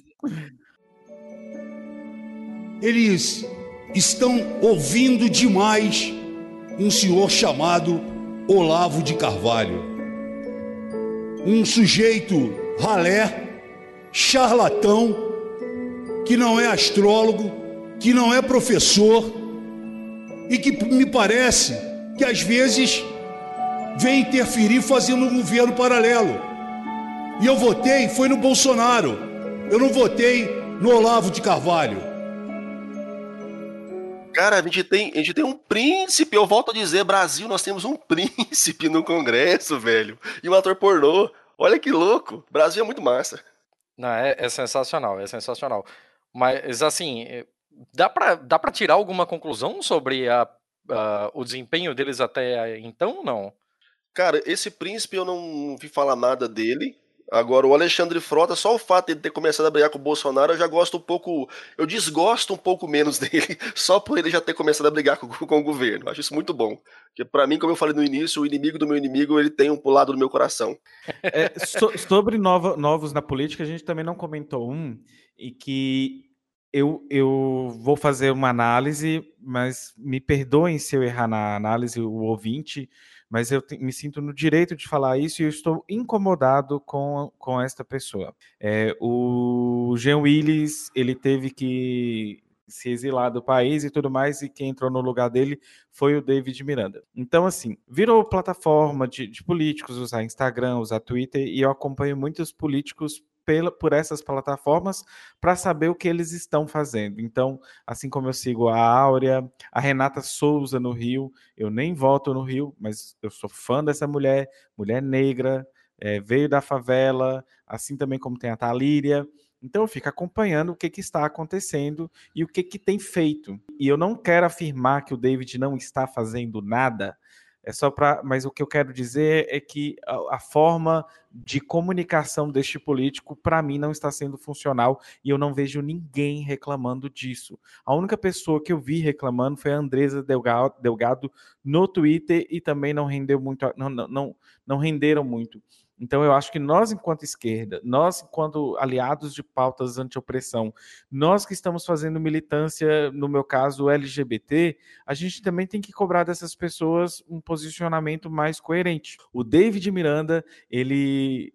Desculpa até trazer esse assunto agora, no, quase no final, viu, Thiago? Mas o. Não, manda ver. O David Miranda, eu, eu sigo ele no Instagram como plataforma política e tudo mais. E o, o cara simplesmente tem um estilo de postagem que, para mim, é, é, a mesma coisa de estar seguindo, quebrando o tabu, sabe? E não que eu falo postagens, eu nem, nem tô querendo dizer de cunho liberal nem nada, não, mas são notícias legais, são notícias interessantes para o movimento LGBT? São sim.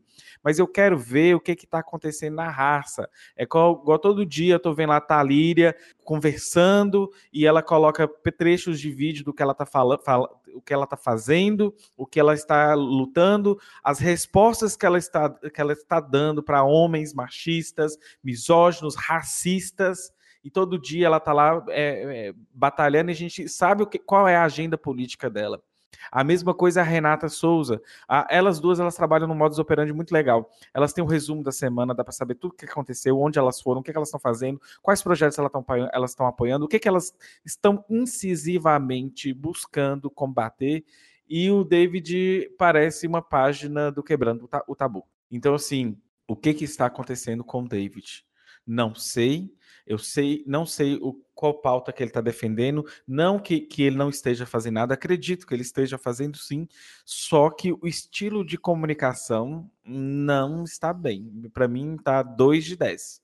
Então, se ele se espelhar nessas mulheres negras que estão aí forjadas na luta, estilo Angela Davis, eu acho que ele vai ser, se dar muito melhor. Eu bati palma quando ele tomou posse, é um cara né, que é casado com. com, com é... Ai, me fugiu o nome. O Glenn Greenwald, não é? É, isso. Com Glenn. isso. Tem, tem uma família, dá, uma, representa é, dá uma, uma, uma representatividade maravilhosa, porém, algo está errado no estilo de comunicação do cara. Então, tem que melhorar. Eu, eu, eu, eu... Deixa eu fazer um parênteses. Hum. Ai, desculpa, Dan, deixa eu fazer um parênteses nisso aí que você tá falando.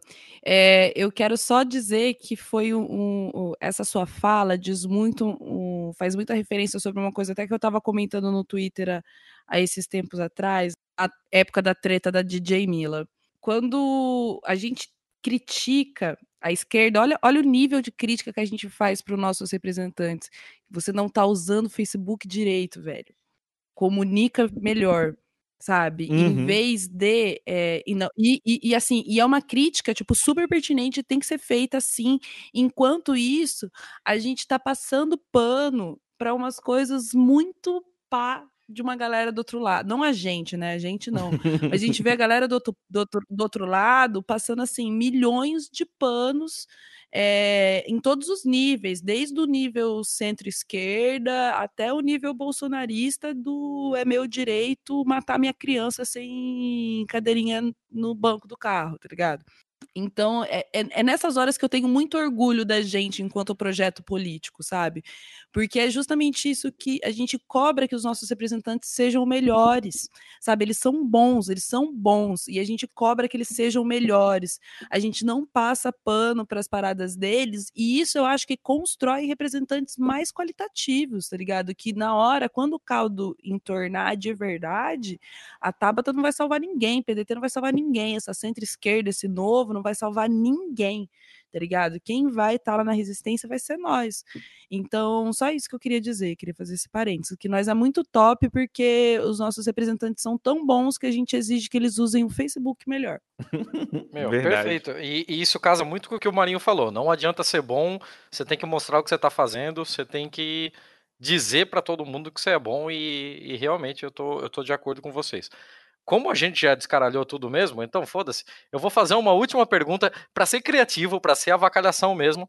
É, um projeto de lei que, assim, não vai mudar a história do país, mas você apresentaria hoje, começando por Dan Carreiro. Um projeto de lei que eu apresentaria que você hoje. Você apresentaria hoje, mas não vai mudar o, o mundo, assim, não vai mudar a ordem dos fatores, mas você gostaria muito de ver acontecendo. O kit gay. Brincadeira essa parte, mas não o kit gay, mas o kit anti-homofobia que a, a dona Dilma rifou a gente, né? E, e quem era o político na época que estava na, na, na, mira dos conservadores e aí dona Dilma teve que voltar atrás e vetar o kit gay, o, o kit anti-homofobia, eu, falando kit gay, mas o kit antimofobia, porque isso, gente, é trabalhar educação de gênero e sexualidade nas escolas e talvez nesta base a gente de fato faria a transformação social de combate à LGBTfobia. Então, o, o kit anti-homofobia, tal qual deveria ter sido é, implementado, a retomada dele era interessante. E um outro projeto que me é muito caro também era o projeto que tinha o nome do, do, do João Nery, que foi proposto, inclusive, pelo Jean Willis, e esse projeto nunca passou. Sim, então... verdade. É, você, você me decepcionou um pouco porque eu pensei que você criminalizaria o coach. Mas Eu, eu, eu não ando muito conversando, é, se bem que criminalização eu ando é, numa vibe abolicionista e antipunitivista, mas eu continuo coach nem a gente, né? não, não, mas coloca pra prestar serviço comunitário, não tem problema não. O importante é, É, ter fazer- tipificação. Fazer educação de, de alguma coisa é, educativo para coaches, eu acho necessário, viu? Dona Luísa Braga, que projeto que não vai mudar o mundo, mas você adoraria ver aprovado? É, eu vou até pegar aqui e já vou dar os créditos, que esse projeto não é meu, mas eu vou apresentar ele aqui para a sociedade nessa mídia agora, Ó, que é um projeto do não aplicado, viu, no arroba nada novo no front, que é o projeto Neymar Apanha, que vai estabelecer uma punição de meia hora numa sala escondidinha apanhando dos familiares da vítima que você expôs na internet do jeito que o Neymar fez. Esse é o projeto de lei. Meia hora sem perder a amizade apanhando dos familiares da mulher que você expôs. eu, Projeto Neymar apanha. eu voto com os relatores. Eu que também sou antipunitivista, abolicionista e pacifista, é, na minha essência, menos na hora da revolução, que daí eu vou ter que pegar em armas para defender o meu próprio corpo. Mas eu aprovaria esse projeto porque eu adoraria bater nas pessoas, especialmente no Neymar. Beijo. Perfeito. Professor Marcos Marinho, o que, que você manda? Cara, eu acho que a gente tinha que ter um projeto para poder demitir ministro escroto através de votação, tipo Big Brother. Saca? Você põe lá, você demitiria o Weintraub? Sim, com certeza, hoje. Saca? E também um outro projeto de lei para proibir os fiscais de coalheio. Acho que esse pessoal tinha que ser mandado para a Tailândia, talvez. Eu- Eu acho pertinente. Realmente pertinente. Eu, assim, uma coisa que não vai mudar em nada o mundo, mas eu adoraria que alguém colocasse é: se você virou um parlamentar, eu caguei pra quem você era antes. Suprime todo e qualquer título que você tenha na frente do nome. Não existe deputado, delegado Valdir, deputado, pastor do caralho a quatro, deputado, capitão, não sei o quê. É deputado. E ponto. Não tem essa palhaçada. Não vem jogar argumento de autoridade de o que você fazia antes. Ali todos são a mesma coisa e assim. é- é- é- tem um, inclusive, que é deputado capitão pastor, se eu não me engano. Nossa E- senhora. Sim, que é deputado federal pela Bahia, se eu não me engano. Eu só, eu só vou ser contra esse projeto porque eu descobri agora que a minha apresentação nos eventos é quase uma coisa meio calice, entendeu? Porque eu sou Luísa, designer, podcaster, eh, cantora, batuqueira, eh, presidente do Conselho Municipal de Política Cultural e mãe de todos. então, eu quero ser a deputada, podcaster, cantora, batuqueira, fotógrafa, artista visual, eh, presidente do Conselho Municipal de Cultura de Londrina, mãe de todos, Luísa Braga. Não, então vou, vou aproveitar e colocar mais um projeto aí. Dracarys. Todo parlamentar que mentir no currículo vai ser obrigado a prestar a prova depois. é, e caso não passe, perde o mandato. Puta, perfeito, perfeito. Tomar no cu, tô pelejando pra terminar um doutorado aqui, esses filhos da puta ficam mentindo em, em- em currículo aí. Só pra, só pra dar nome aos bois aqui, eu tava me referindo ao deputado pastor Sargento Isidoro do Avante da Bahia, que inclusive se diz ex-gay. Então, ó, ó beleza, ó beleza. Você tem. Eu- não, me, me ajuda, amigo. Da- Danilo, conversa lá com o pessoal do Cindy Bicha pra ver se a carteirinha dele já foi revogada. Eu vou, vou olhar isso. Mas, gente, Caralho. vamos fechar. vamos fechar esse episódio aqui. Vamos para a balada do pistoleiro, então. Eu, é, vocês todos conhecem a dinâmica, então vamos para as dicas culturais. Vamos. A gente sempre vai começando meio maluco, né? Vamos sempre começando por uma pessoa diferente. Agora vamos começando com o Marinho, então. O que, que você manda para nós, Marinho? Cara, eu vou, vou primeiro fazer um jabá, né, do Dose do Dia, que é o primeiro micro podcast sobre política para ser circulado nas, nos mensageiros eletrônicos, está no Telegram, inclusive. Então, quem me Opa! segue no, no Twitter aí, pede o link lá, eu tô postando o link. É, são micro podcasts mesmo, são comentários meus de 3 até 5 minutos sobre alguma questão política que tá rolando. E a ideia é, pô, se os caras estão jogando fake news pra caralho na, nos mensageiros eletrônicos, né, WhatsApp, Telegram, por que não produzir um conteúdo que dê para reverberar também? Então, o Dose do Dia tá na área. E segundo, é um livro que eu até indiquei esses dias, acho que foi no República Cast, que é o meu podcast, do Cortella e o Renato Janine Ribeiro, que é o Política para Não Ser Idiota. É, foi até na altura que o Bolsonaro e o ministro dele querido lá, o pseudo-alemão Weintraub, estavam falando porcarias aí, naquele tempo lá da, das manifestações contra o corte da educação, e eu acho que é bastante interessante para muita gente. Uh, a percepção de idiotia que, que é trazida no livro é essa pessoa que só olha para dentro. Né? O ser idiota é ser totalmente autocentrado no ponto de você não conseguir dialogar com as diferenças e com os contextos. Então, o política para não ser idiota é bom. Perfeito. Menino Dan. Então, minha, minha dica cultural vai das minhas últimas leituras. É, eu tenho lido e ganhado muitos livros da Boitempo, mas Educação contra a Barbárie está maravilhoso. Algumas coisas que eu falei aqui hoje estão neste livro, então não tirei da minha cabeça e nem do meu cu. É, tem feminismo, feminismo, para, feminismo para os 99%, inclusive o prefácio deste livro é da Talíria Peroni, então é, vale a pena ler este livro, ele, assim, as 11 teses que elas colocaram, que é a Nancy Fraser, a Titi e a Arutza, elas é, é, são teses maravilhosas e, e de propor um feminismo antirracista, anti-imperialista, internacionalista, ecossocialista, é, anti-LGBT-fóbico, enfim, que, que abraça todos e inclusive combatendo o feminismo liberal, que eu acho interessante. A mesma coisa ocorre dentro do, da pauta LGBT e da pauta do movimento negro, que a gente não deixar ser cooptado a nossa pauta e que suguem a nossa pauta. Então essas são as minhas últimas leituras, mas eu estou doido para ler um livro que é bem queer, que é, chama-se Ética Bicha. Depois eu contarei para vocês. Se um dia eu voltar aqui, eu explico o que, que, que, que tem na Ética Bicha que eu ainda não li. É isso. ok. Dona Luísa Braga? Bem, eu vou fazer um, uma indicação de leitura também da editora Elefante, né? Assim como a Boitempo, a gente tem. Aliás, uma dica geral: compre livros direto com editoras, ponto, e de editoras independentes. Que a gente está vivendo um processo aí atualmente bem complicado dentro do mundo editorial brasileiro. É, então, a editora Elefante está com vários livros maravilhosos. Eu, eu acabei de pegar o da Bell Hooks, né?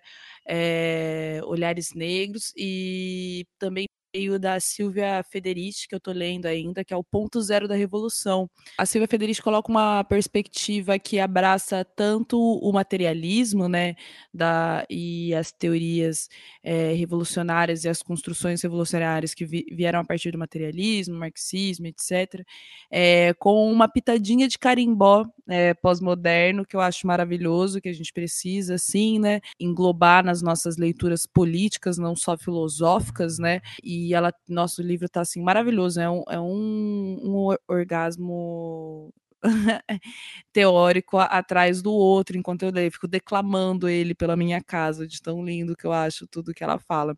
Então, esses dois livros da, da editora Elefante, que são maravilhosos, maravilhosos, maravilhosos mesmo. E também lembrar a todos que a Boitempo também é, acabou de lançar o, o, a biografia da Angela Davis, né? Foi um dos lançamentos aí recentes da, da Boitempo.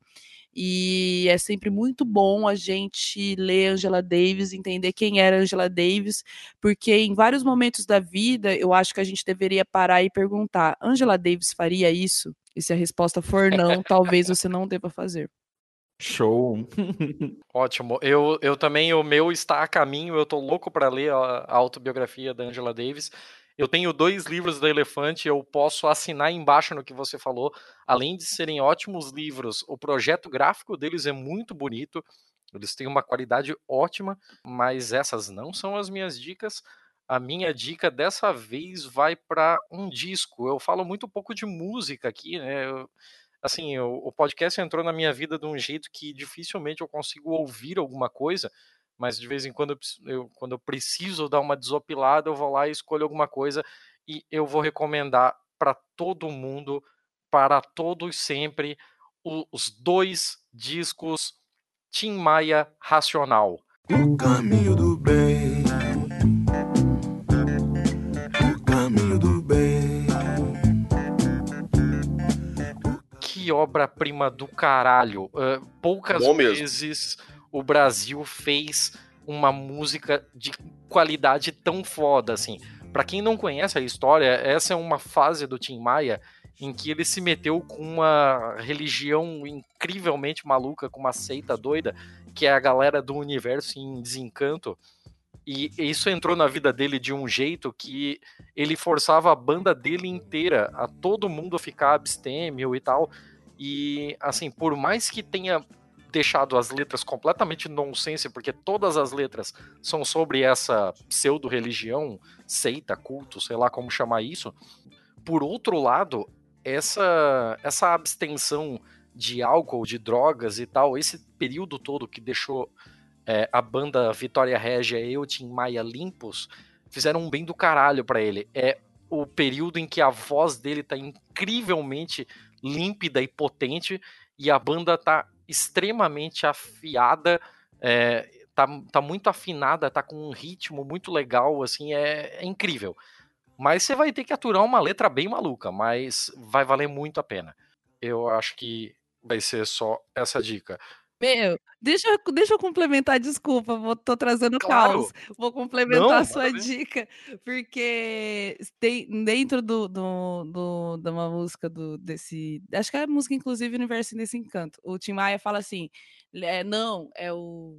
Qual que é a música, caralho? Que ele fala assim: leia o livro O Universo em Desencanto. Ele fala isso no meio de uma música, que é muito. Uh, uh, uh, uh, que beleza, acho que é essa. Mas eu, eu particularmente, eu sou cantora também, e eu prometi pra mim mesma que eu ia mudar essa frase, porque eu descobri uma coisa muito melhor do que o livro Universo em Desencanto, que é veja o filme Ponto de Mutação no YouTube. Essa é a minha dica. Veja o filme Ponto de Mutação legendado no YouTube. Tem livro também, se você gostar de ler, leia o livro Ponto de Mutação. Mas eu acho que o, o, o Tim Maia aprovaria essa mensagem, porque o livro Ponto de Mutação é uma teoria muito doida de um, um- um físico ou uma física, que agora eu não lembro o gênero da pessoa, mas não importa, é, que dá toda uma nova teoria, não uma nova teoria, mas faz todo uma, uma- um, um- apanhado né, do- da, nossa, da nossa existência atual e, e dá uma. expõe as nossas contradições com o orgânico do mundo, a- o sistema econômico, etc, etc, etc e tal. E é assim, maravilhoso, maravilhoso, maravilhoso. O filme, para vocês terem uma noção, é apenas três pessoas dialogando infinitamente. Assim, é três horas de três pessoas conversando. Então, assim, Cacete. doideira. Eu recomendo, veja o filme Ponto de Mutação legendado no YouTube. Essa é a minha dica. Beleza, tá colocado. Todo mundo deu os seus jabás logo no início? Querem repetir? Tem mais alguma coisa pra falar? Fechamos por aqui? Como é que estamos? Tô suave na nave. Eu acho que eu não dei jabá dessa vez, não. Olha, é, eu não dei o jabá, mas todo mundo já me conhece do programa anterior. Então, Dimitra Vulcana, faz HQ da Vida, faz Doutora Drag, faz podcast, faz canal no YouTube, faz balé, faz é, um monte de coisa, até transa. Enfim. É minha marida. Ah, eu sou casado com Luísa também, gente. Eu tenho esse, esse casamento feito aí sobre é, chuva de arroz perto do Copan, com um brother muito, com uma história muito louca, tomando umas, e foi isso. é, é Vegas brasileira. Beleza, gente, muito obrigado. Muito obrigado por despenderem esse tempo aqui, por fazer essa, essa conversa que foi bem saudável e trouxe bastante coisa pra gente pensar sobre. E a gente espera contar com vocês em outras oportunidades. Uh, Luísa, muito obrigado pela primeira participação. O Marinho e o Dan já são da casa, já estão com duas participações cada. E, gente, uh, eu só posso agradecer, foi do caralho. Valeu demais. Ai, gente, obrigada pelo convite, de verdade. Desculpa qualquer coisa que a gente é meio bagunçado mesmo. Anarquista é tudo estranho. Não, que nada. E para quem nos ouve, até a próxima. Até a próxima não, porque agora ainda vem aqueles quadros, tem mais uma hora de programa, fodeu. Mas Caralho! Sério, vocês não estão entendendo, vocês não estão entendendo. O bagulho aqui é louco. Mas e, e para ajudar, nós estamos em junho. Junho é o nosso mês de aniversário. Esse é o último programa antes do nosso episódio de aniversário. E no mês de aniversário nós somos semanais. É uma loucura, assim, ó. Se fodam para arrumar tempo para ouvir isso tudo. O Mas gerente tá louco, né? chega, acabou, acabou a gravação. Muito obrigado para todo mundo. Beijo.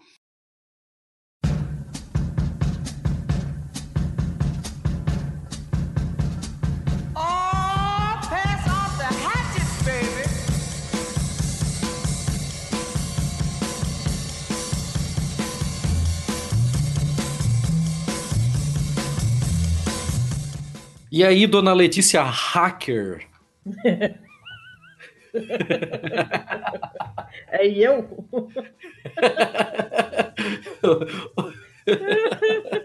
Começando bem já, né? Putz. Ah, é uma merda, né? A gente grava um episódio com aquele povo todo e 24 horas depois estoura essa bomba e a gente nem conseguiu falar sobre no É, episódio. cara, é, mas enfim, né? Tá todo mundo acompanhando, tá, tá, tá tranquilo. Tá todo mundo seguindo a novelinha.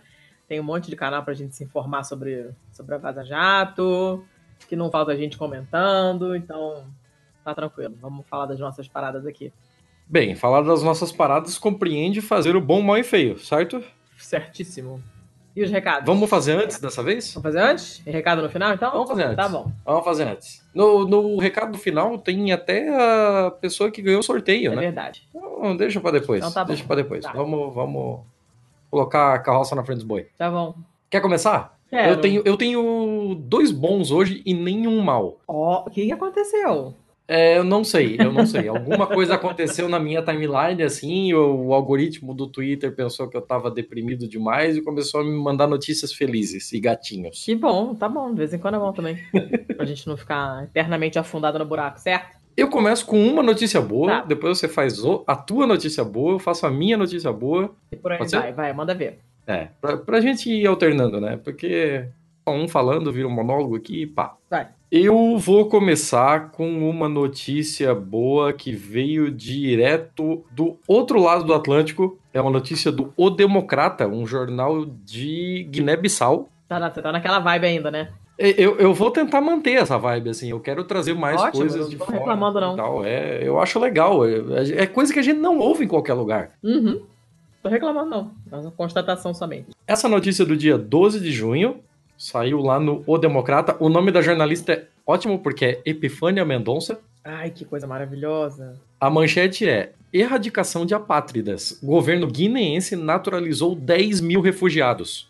A gente tem um programa inteiro sobre a patridia e não tem como não achar essa notícia boa para um caralho, assim, né?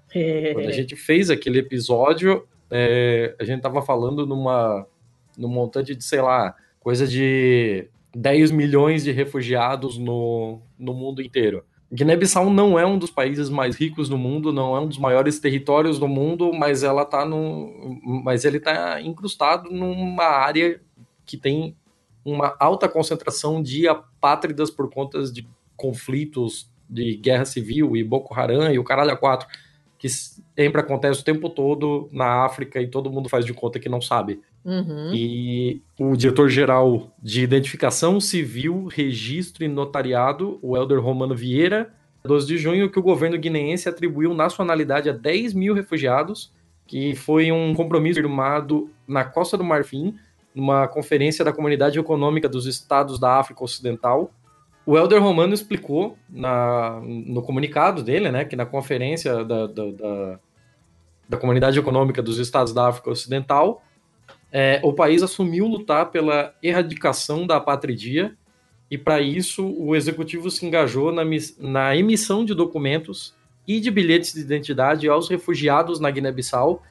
Ele falou que grande número dos refugiados que vivem no país sem discriminação em relação aos cidadãos nacionais, é, eles fizeram isso por meio de é, barateamento dos custos de emissão dos documentos e de alguma flexibilização, né, de documentos obrigatórios e tal. E, porra, nós temos o episódio inteiro, o episódio 6 é o meu xodó do caralho, assim, eu amo aquele episódio, eu amo a história da Marra, e é muito bom ver que mesmo países que não estão entre os mais ricos, entre os maiores territórios, entre os mais é, visados pela comunidade internacional, estão se esforçando para fazer alguma coisa nessa questão, enquanto a cada vez mais a Europa vira uma fortaleza, né?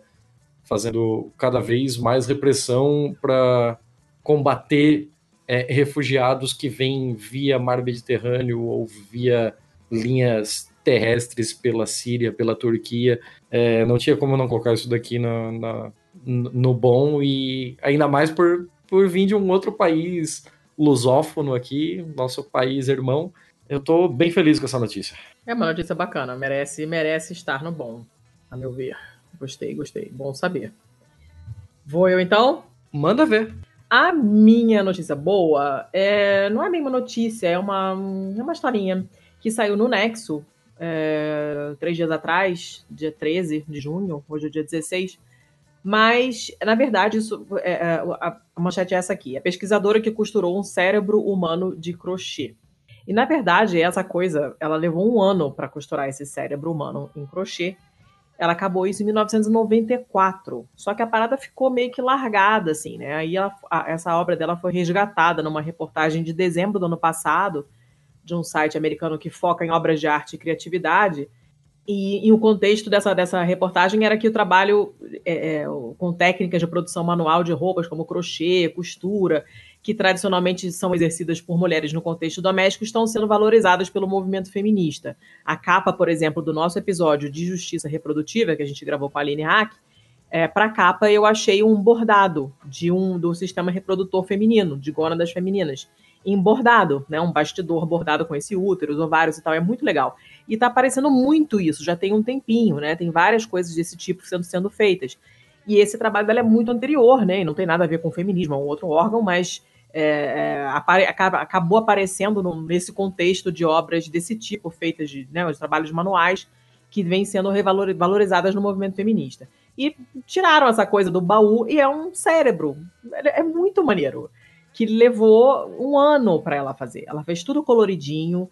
Você, a imagem é linda, assim, é muito, muito bonito. Você vê todos os giros, todos os sulcos, tem um, o cerebelo, tem a medula espinhal, cara, é, é muito bonitinho, de verdade, né?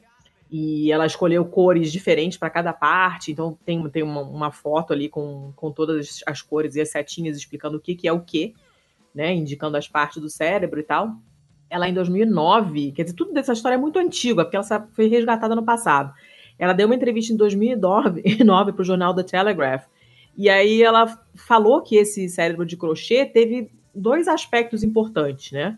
Um que foi assumir esse projeto tão ridiculamente complexo e demorado sem ter nenhum motivo prático. Ela não fez para nada, ela fez porque ela estava afim. Né? E às vezes é importante você fazer coisas sem motivo também. Né? As coisas não precisam necessariamente ter um motivo prático para existir, né? Uh, e o segundo foi a ideia de fazer um objeto misterioso e difícil, um cérebro, que tem uma estrutura extremamente complexa, a partir de um material fofinho, colorido e familiar, como o algodão. E, e é uma coisa estranha, né? Porque quem faz coisa de crochê faz no máximo um bonequinho, uma estrutura relativamente simples. E o cérebro é ridiculamente complexo. E ela fez um trabalho lindo, né? E ela explica que o processo de construção desse cérebro de crochê tem algumas coisas em comum com a maneira em que o, o, cérebro realmente cresce, mais do que se ela estivesse usando outros materiais. Porque você tem todas as ondulações do córtex cerebral, que provavelmente tem a ver com a maneira com que as células nervosas crescem, e isso você vai. Essas ondas vão aparecendo conforme você vai fazendo pontos no crochê. Todo mundo que já fez crochê já chegou num ponto em que a parada encrespou toda e meio que saiu do controle. E é isso que acontece. Você vai aumentando e ele vai, ele vai enrugando, vai ganhando curvas, vai ganhando ondas, que no final das contas fazem parte da estrutura que ela queria montar. É muito, é realmente é muito, muito, muito bonito. A imagem é, é lindinha mesmo. É uma notícia bem fofinha que não tem relevância alguma. Mas, assim como o cérebro de crochê que ela fez, que também não tem relevância nenhuma, ela estava afim de fazer e fez. Essa notícia também não tem relevância nenhuma, eu estava afim de botar e botei. Ok, né? O que, que eu vou é dizer? É muito bonitinho. Vão lá olhar, porque é, tá muito fofinho. É, ah, e outra coisa, se, essa notícia ela tá no paywall do Nexo.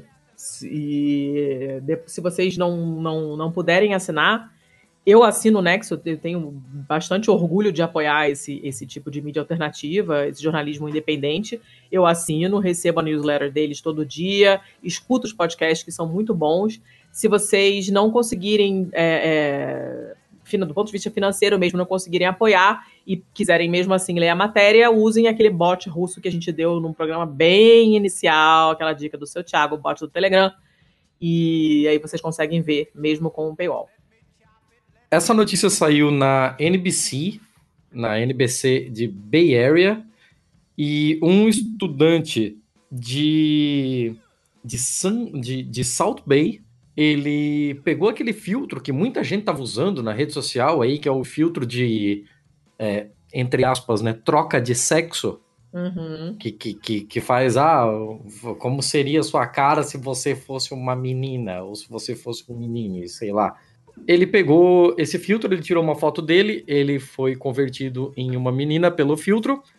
Ele colocou essa foto no Tinder com o nome de Esther, colocou lá 18 anos, que é a idade mínima que o Tinder é, deixa você cadastrar e tal, né? E deixou lá. E esperou para ver o que acontecia. Um cara apareceu e começou a conversar com a suposta menina perguntando se ela tinha planos para sair, para se divertir esse final de semana tal. O cara meio que mordeu a isca. É, esse estudante atraiu ele para um outro para um outro chat, né? Onde se passando ainda pela menina, ele falou: Ó, aqui, o problema é que eu tenho 16 anos.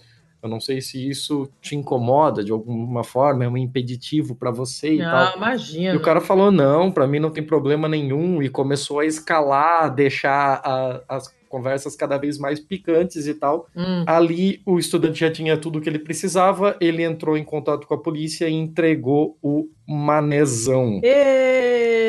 É, qual a surpresa quando foram descobrir que o, os investigadores grampearam o cara e o cara era Robert Davis, um oficial de polícia de San Mateo. Que delícia, hein? Ele foi preso semana passada pela polícia de San José é, por suspeita de atividade sexual com um menor, né? Então, e assim, foram atrás do Ethan, que é esse estudante que fez a parada toda. Ele explicou por que, que ele fez isso ele disse que ele teve uma amiga que tem 20 anos e que na, na infância dela ela havia sido abusada e tal. Então ele teve a ideia de fazer isso como uma isca mesmo para tentar pegar possíveis pedófilos. E o cara tá de parabéns para caralho, assim, o nome disso é Praxis, eu sou totalmente a favor. Ele talvez não saiba, mas o que ele fez é Praxis. E, e sério, manda mais que tá pouco, assim. A gente teve um caso recente também do Homem-Aranha de Joaçaba. Essa história é maravilhosa. Joaçaba, interiorzão de Santa Catarina tal. Um moleque que também se passou por uma menina de 15 anos, marcou um encontro na pracinha de Joaçaba com o, o cara que não tava nem aí por ela ter 15 anos. O moleque chegou lá vestido de Homem-Aranha e comeu esse cara de porrada que é a única forma certa de dialogar com um cara desse. O Homem-Aranha é só um, um, toque, né, de originalidade numa, numa ah, atitude não, né? irrepreensível. Né? Gostei. Se eu, se eu tô saindo de casa para dar uma camaçada de pau num possível pedófilo, Vai de por que não ir de Homem-Aranha, claro. né? Tá sendo Porra. coberto de razão. Tá Frio passa por estar coberto de razão. Bom, é uma notícia boa, tá. Manda o teu mal aí.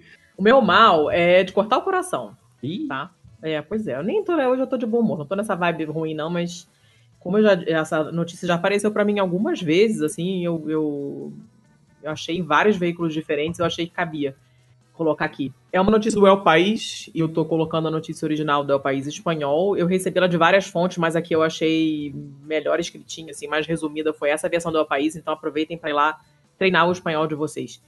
É uma a, a manchete é, é de hoje a notícia, embora já tenha aparecido alguns dias antes, e é assim, uma, uma doença de origem desconhecida mata dezenas de crianças na Índia. E aí o que acontece? Você tem uma doença chamada Chamki Bukar, que é o nome local para essa doença, né?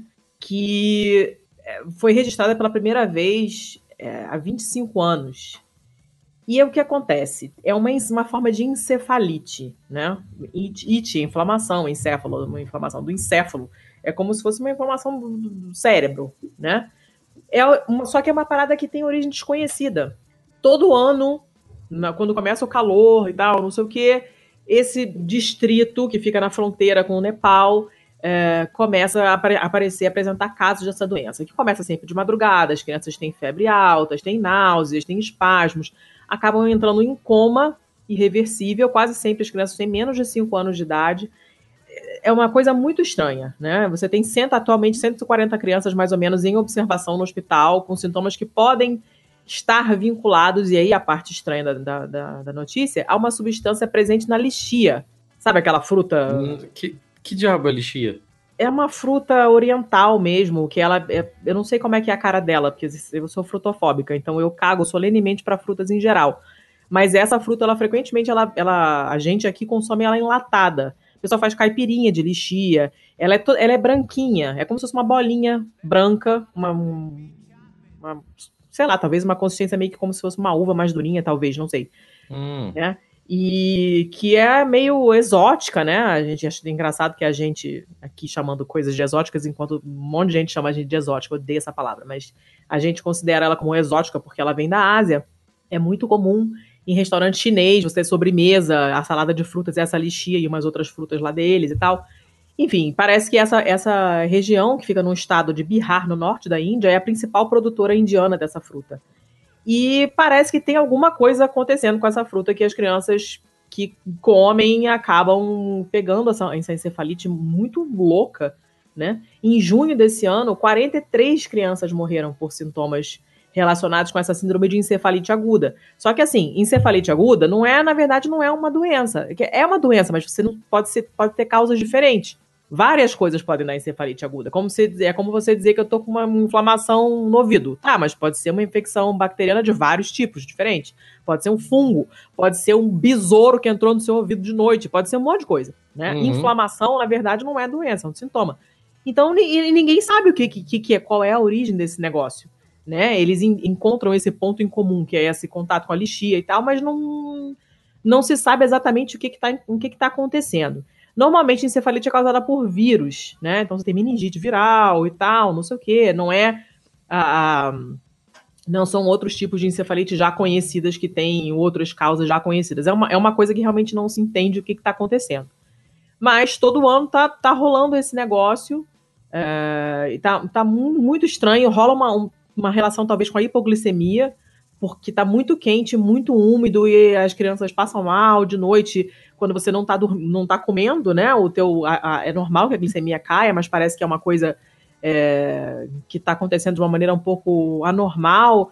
É um negócio muito, muito esquisito. Aí eles estão mandando é, é, é especialistas para lá, né? Especialistas em saúde da Unicef para ver se entendem o que está acontecendo. Né? Porque, é, é, por exemplo, em 2017, a revista The Lancet fez um, uma, um estudo que estabeleceu uma relação direta entre essas mortes por encefalite nessa região e um aminoácido, um aminoácido super específico presente nessa, nessa lixia. Mas uh, e aí? Né? A, a, doença é mais comum durante o mês de junho, que é a temporada em que a fruta amadurece. Mas, sei lá, porque também é uma população super densa, sem recurso nenhum. Então tem alguma coisa esquisita ali que a pessoa não está entendendo né? É, mas tem um consumo muito grande de fruta nessa região, então é bem provável que realmente tenha alguma correlação direta. Enquanto ainda não, não entenderem, é, é, a coisa fica no ar, né? Mas está sendo estudada. É uma notícia bem ruim, que pega principalmente criança, né? Então é triste pra caramba. Mas eu tô bem curiosa de entender o que, que aconteceu. No Bangladesh, no, no Vietnã, tem tido surtos também parecidos. É uma coisa muito estranha. Essa fruta é uma fruta chinesa, né? A China é o principal produtor internacional, mas logo depois veio a Índia. Mas como está começando a ser apreciada demais em outros países, é, principalmente países ocidentais, a gente aqui no Brasil tem caipirinha de lixia, já cansei de ver amiga minha tomando, já cansei de ver em lata no supermercado, né? a demanda cresce, os outros países começam a plantar e aí fica uma quantidade enorme. E se realmente houver uma correlação direta da, da, da fruta com, com a doença, a gente vai ter mais gente morrendo. E isso tudo sem saber exatamente o motivo. É uma coisa muito estranha. E então, essa é a minha notícia ruim. Eu, todos os jornais em que eu li não deram mais do que isso. Ninguém sabe exatamente o que está acontecendo. Que é torna pior ainda, né? Quando você não sabe o que tá acontecendo aí, que você fica fudido da cabeça mesmo, né? Uhum. Particularmente péssima por causa disso. E foi essa aí minha Que- notícia que ruim. bizarro, Sim, assim. Né? Parece coisa de filme, né? Sei lá, negócio Sinistrão, né? Sinistrão, é. Muito estranho, tô bem curiosa. Mas, enfim. Essa era a minha notícia ruim, já que você não tem notícia ruim, Não tenho. Dessa vez eu não tenho. O, né? o cara comendo um pedófilo de pau aqueceu meu coração. Nada como a violência.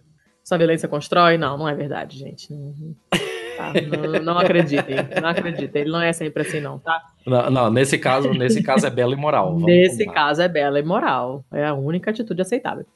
Tá, então, vamos pro feio? Vamos. Eu faço feio?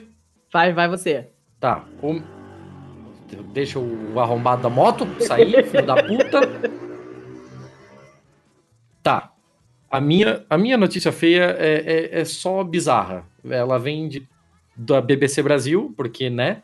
3 de junho de 2019, ela é uma tradução, eu tinha visto já em outros em outros portais, mas eu preferi pegar de onde seria mais acessível e tal, até porque a gente pega coisa pra caralho da BBC Brasil, então uma mais, uma menos. A, a chamada é, já, já diz quase tudo.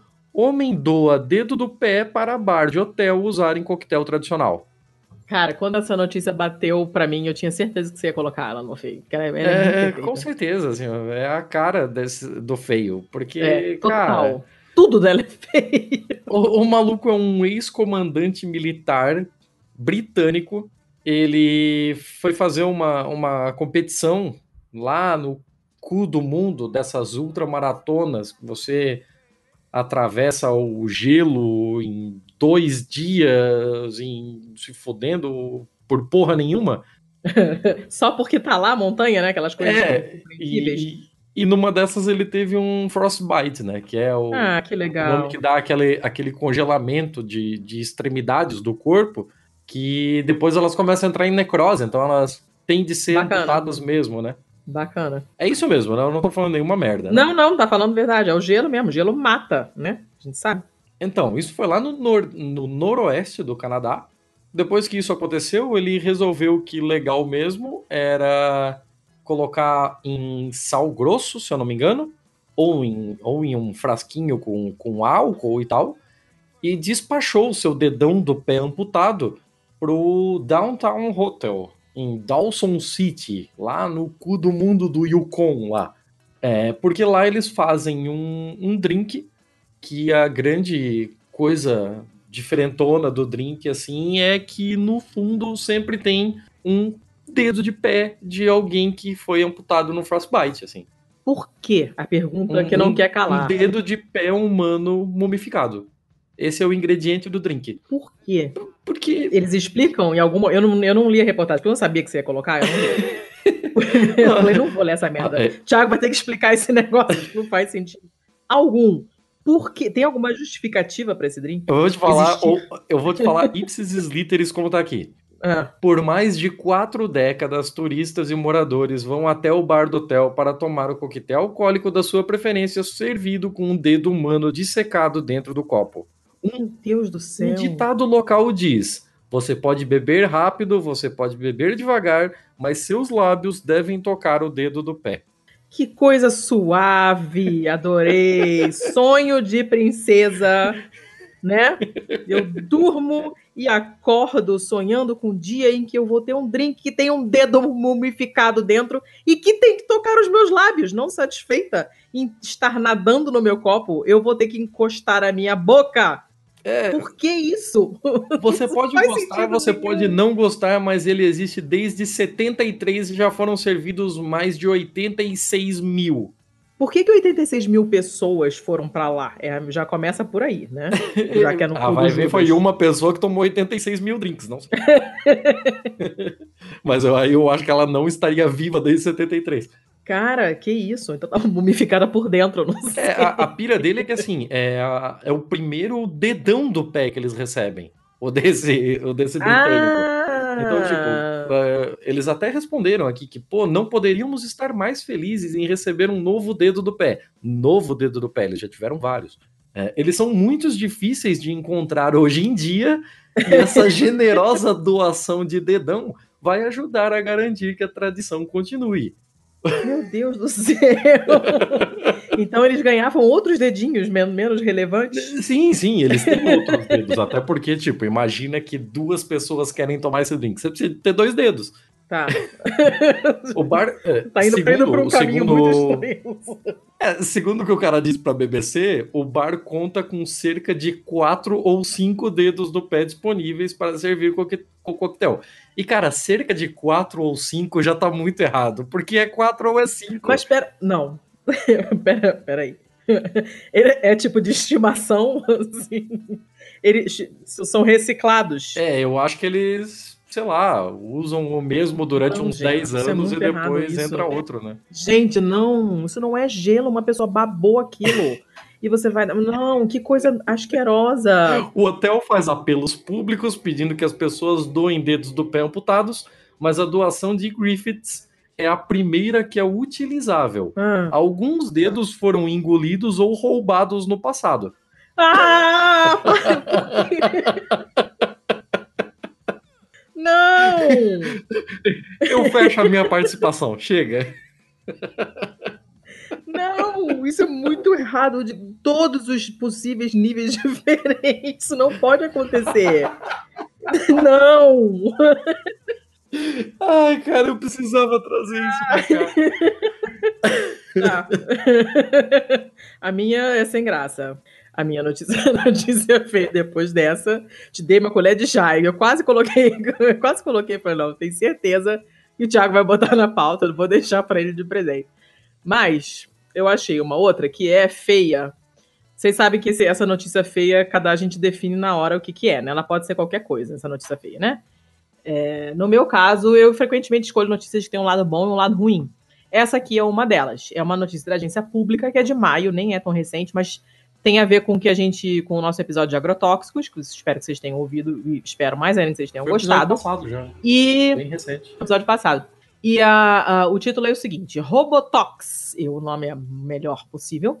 Robotox, o robô que tuita sempre que o governo federal libera um registro de novo agrotóxico. E aí é o seguinte: só esse ano, e nós estamos falando de uma notícia de maio, esse número provavelmente já mudou. Só esse ano, 166 registros de agrotóxicos foram liberados para uso no Brasil. E aí, um projeto da Agência Pública e do Repórter Brasil vai monitorar e divulgar novas liberações. O que, que eles fazem? Eles fizeram também, juntamente, juntos, né? Eles fizeram um outro, é, um outro projeto que eu já mencionei aqui, que é para você lá no, no episódio de agrotóxicos, para você descobrir como é que é a contaminação da água que chega até a torneira da- da sua casa. Né? Eu tinha, coloquei o link na La Pauta para você ver se a sua cidade está afetada, qual o nível de contaminação por agrotóxicos da água que chega até as suas torneiras. E esse é um trabalho feito na mesma pegada né, eles simplesmente fizeram essa, essa parceria, fizeram esse bot. A conta no Twitter é arroba Orobotox. Uhum. Por que, que tem esse nome? Eu não sei. É porque é o Robotox, mas ela fica Orobotox.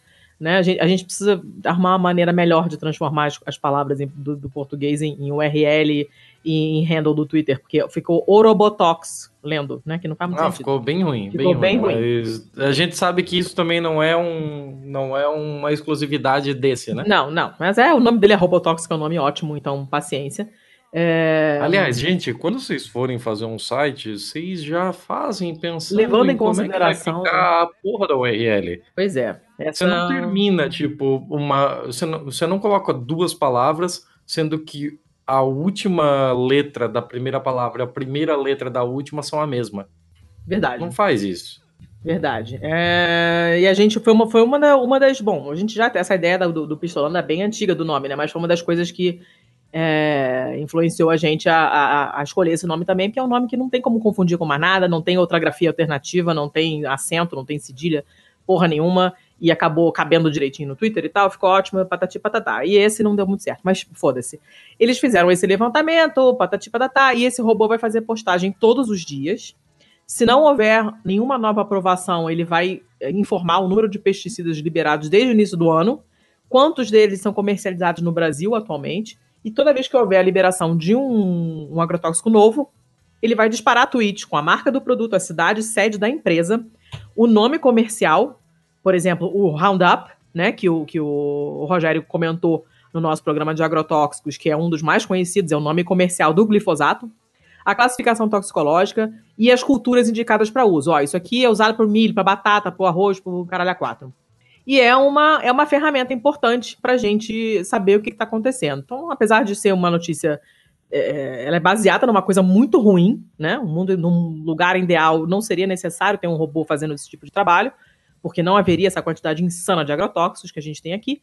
Mas, já que tem, tem gente monitorando, se propondo a fazer esse trabalho. Não é pouca merda, é um trabalho enorme, até porque são muitos agrotóxicos, né? Você tem que ter um certo conhecimento técnico, ir lá correr atrás das fichas técnicas e tal, taranã, taranã. E a gente, pelo menos, a gente fica sabendo, já é alguma coisa. Então sigam lá, arroba Orobotox no, no Twitter e cada vez que ele twittar, eu vou seguir com o perfil do, do Pistolando. Cada novidade que aparecer, eu vou dar uma, um, um RT pra gente ficar sabendo das merdas que a gente está consumindo. Eu achei bacana o projeto. É, a motivação é péssima, mas é um projeto legal. Não, é péssimo, mas é necessário. É. Show de bola. Tem jeito, né? É isso aí. É, Letícia Hacker, se alguém quiser falar conosco, fala como? Fala como? Dá um pulo lá no site, no pistolando.com, que nosso site é lindo, maravilhoso. Manda o um e-mail, a gente adora e-mail. Manda o um e-mail para contato arroba pistolando.com. Estamos no Twitter e no Insta como arroba pistolandopod. O Insta não é muito animado, porque sou eu que faço e eu não gosto dele, mas estamos lá também. Se falarem lá é, com a gente, vocês falarão comigo. E eu respondo sempre. Uh, e é isso, né? Mais alguma coisa? Se você quiser, se você puder, se você acha legal, considere a possibilidade de contribuir é, financeiramente para que a gente continue fazendo isso e sempre melhorando o nosso equipamento. É, a partir do primeiro episódio pós-aniversário, o nosso próximo episódio é de aniversário, é, cara. Olha, isso, olha um tá ano! Ah! É, caralho. Mas o, o episódio posterior a esse, nós já estaremos utilizando um equipamento novo aí. Nós compramos uma mesa de som para melhorar o áudio da dona Letícia e ela vai estar em pleno funcionamento a partir do episódio número 29. Tá bonitinha aqui, tô olhando para ela agora nesse minuto. Um beijo pro Barba que ajudou a vir instalar esse negócio aqui maluco aqui em casa. Sim, e além disso, tem mais um esquema. Nós fizemos uh, o sorteio da, da, do livro da Emil Ferris, que a gente falou sobre ele no episódio de terror, né? Sim. E quem foi a ganhadora, dona Letícia? Foi a Mariane, que a gente conheceu, é, que a gente conheceu pessoalmente em BH, no iPod. Ela passou Sim. o dia inteiro lá com a gente. E vai levar esse catálogo telefônico, esse tarugo de livro. então ajudem, é, paguem o Catarse pra gente ter dinheiro para pagar o frete desse livro. Porque olha, são quase dois livros, de, dois quilos de livro, cara. Bicho é pesado. Porque o livro é um talagaço do caralho. E contribuindo no Catarse, você também participa dos próximos sorteios. Você pode entrar no nosso Telegram lá, onde o pessoal tem as as informações privilegiadas, onde a gente compartilha meme, onde a gente reclama pra caralho da vida, onde a gente discute entre nós, formando outras internacionais, inclusive. e... e sei lá, eu acho que era isso. Fechou, dona Letícia? É, vocês já sabem, né? A gente tem aquela parceria com a Veste Esquerda, que vocês quiserem, se quiserem comprar as suas camisetas esquerdopatas ótimas para ir para os próximos, né, os protestos vindouros, que espero que sejam muitos vocês já vão ter sua camiseta esquerdopata e usem o código PISTOLA10 no site, que é o vesteesquerda.com.br. Você bota o código de desconto PISTOLA10 e você ganha intuitivamente 10% de desconto. Tá legal. As camisetas são bem maneiras. Eu tenho uma que eu ganhei de presente do Masks, Beijo Masks, que eu já usei em mais de uma manifestação, a da Marielle, bonitona, assim, é bem bacana. A malha é boa, a camiseta é muito bem feita. A hashtag Mulheres Podcasters, que vocês já sabem que é uma ação de iniciativa do programa Ponto G, desenvolvida para divulgar o trabalho de mulheres na mídia podcast, para mostrar para todo mundo que sempre houve mulheres na comunidade de podcast brasileira. A gente apoia essa iniciativa. Tem é, quem quiser conhecer outras mulheres podcasters, basta procurar pela hashtag. E aí, para facilitar a busca dessas pessoas, quando forem compartilhar, que eu sei que vocês vão compartilhar esse episódio, compartilhem usando a hashtag Mulheres Podcasters. Isso coloca a gente na lista né, dentro da hashtag de programas que tem mulheres fixas no elenco, e aí quem estiver procurando mulheres podcasts vai encontrar a gente também. Isso, de alguma forma, ajuda a promover a igualdade de gênero na podosfera. Feito? Feito, acho que é só isso, né? Mais dois recados rápidos. Corre. Dois recados bem rápidos. Ah, O primeiro, se você é de Santa Catarina e é um entusiasta ou um produtor ou um editor ou qualquer coisa relacionada ao podcast, é, temos um, um grupo de podcasters de Santa Catarina que está começando a ser formado, ainda está em ainda tá em, em formação no Telegram. Você pode entrar nele, é t.me barra podcastersc. E lá a gente tá trocando ideia para quem sabe futuramente fazer um encontro, fazer algum tipo de evento para fomentar a mídia podcast em Santa Catarina.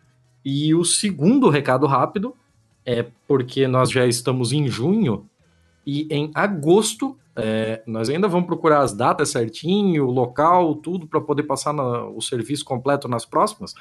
Mas já vamos programando aí que em agosto em Curitiba tem um evento Ouvindo Capivaras, um dos três maiores encontros de podcast no Brasil, certamente. Talvez do, do- dos grandes, talvez seja o mais tradicional, fora do, do grande eixo, fora do pessoal que recebe dinheiro do Bradesco, do PicPay e da puta que te pariu.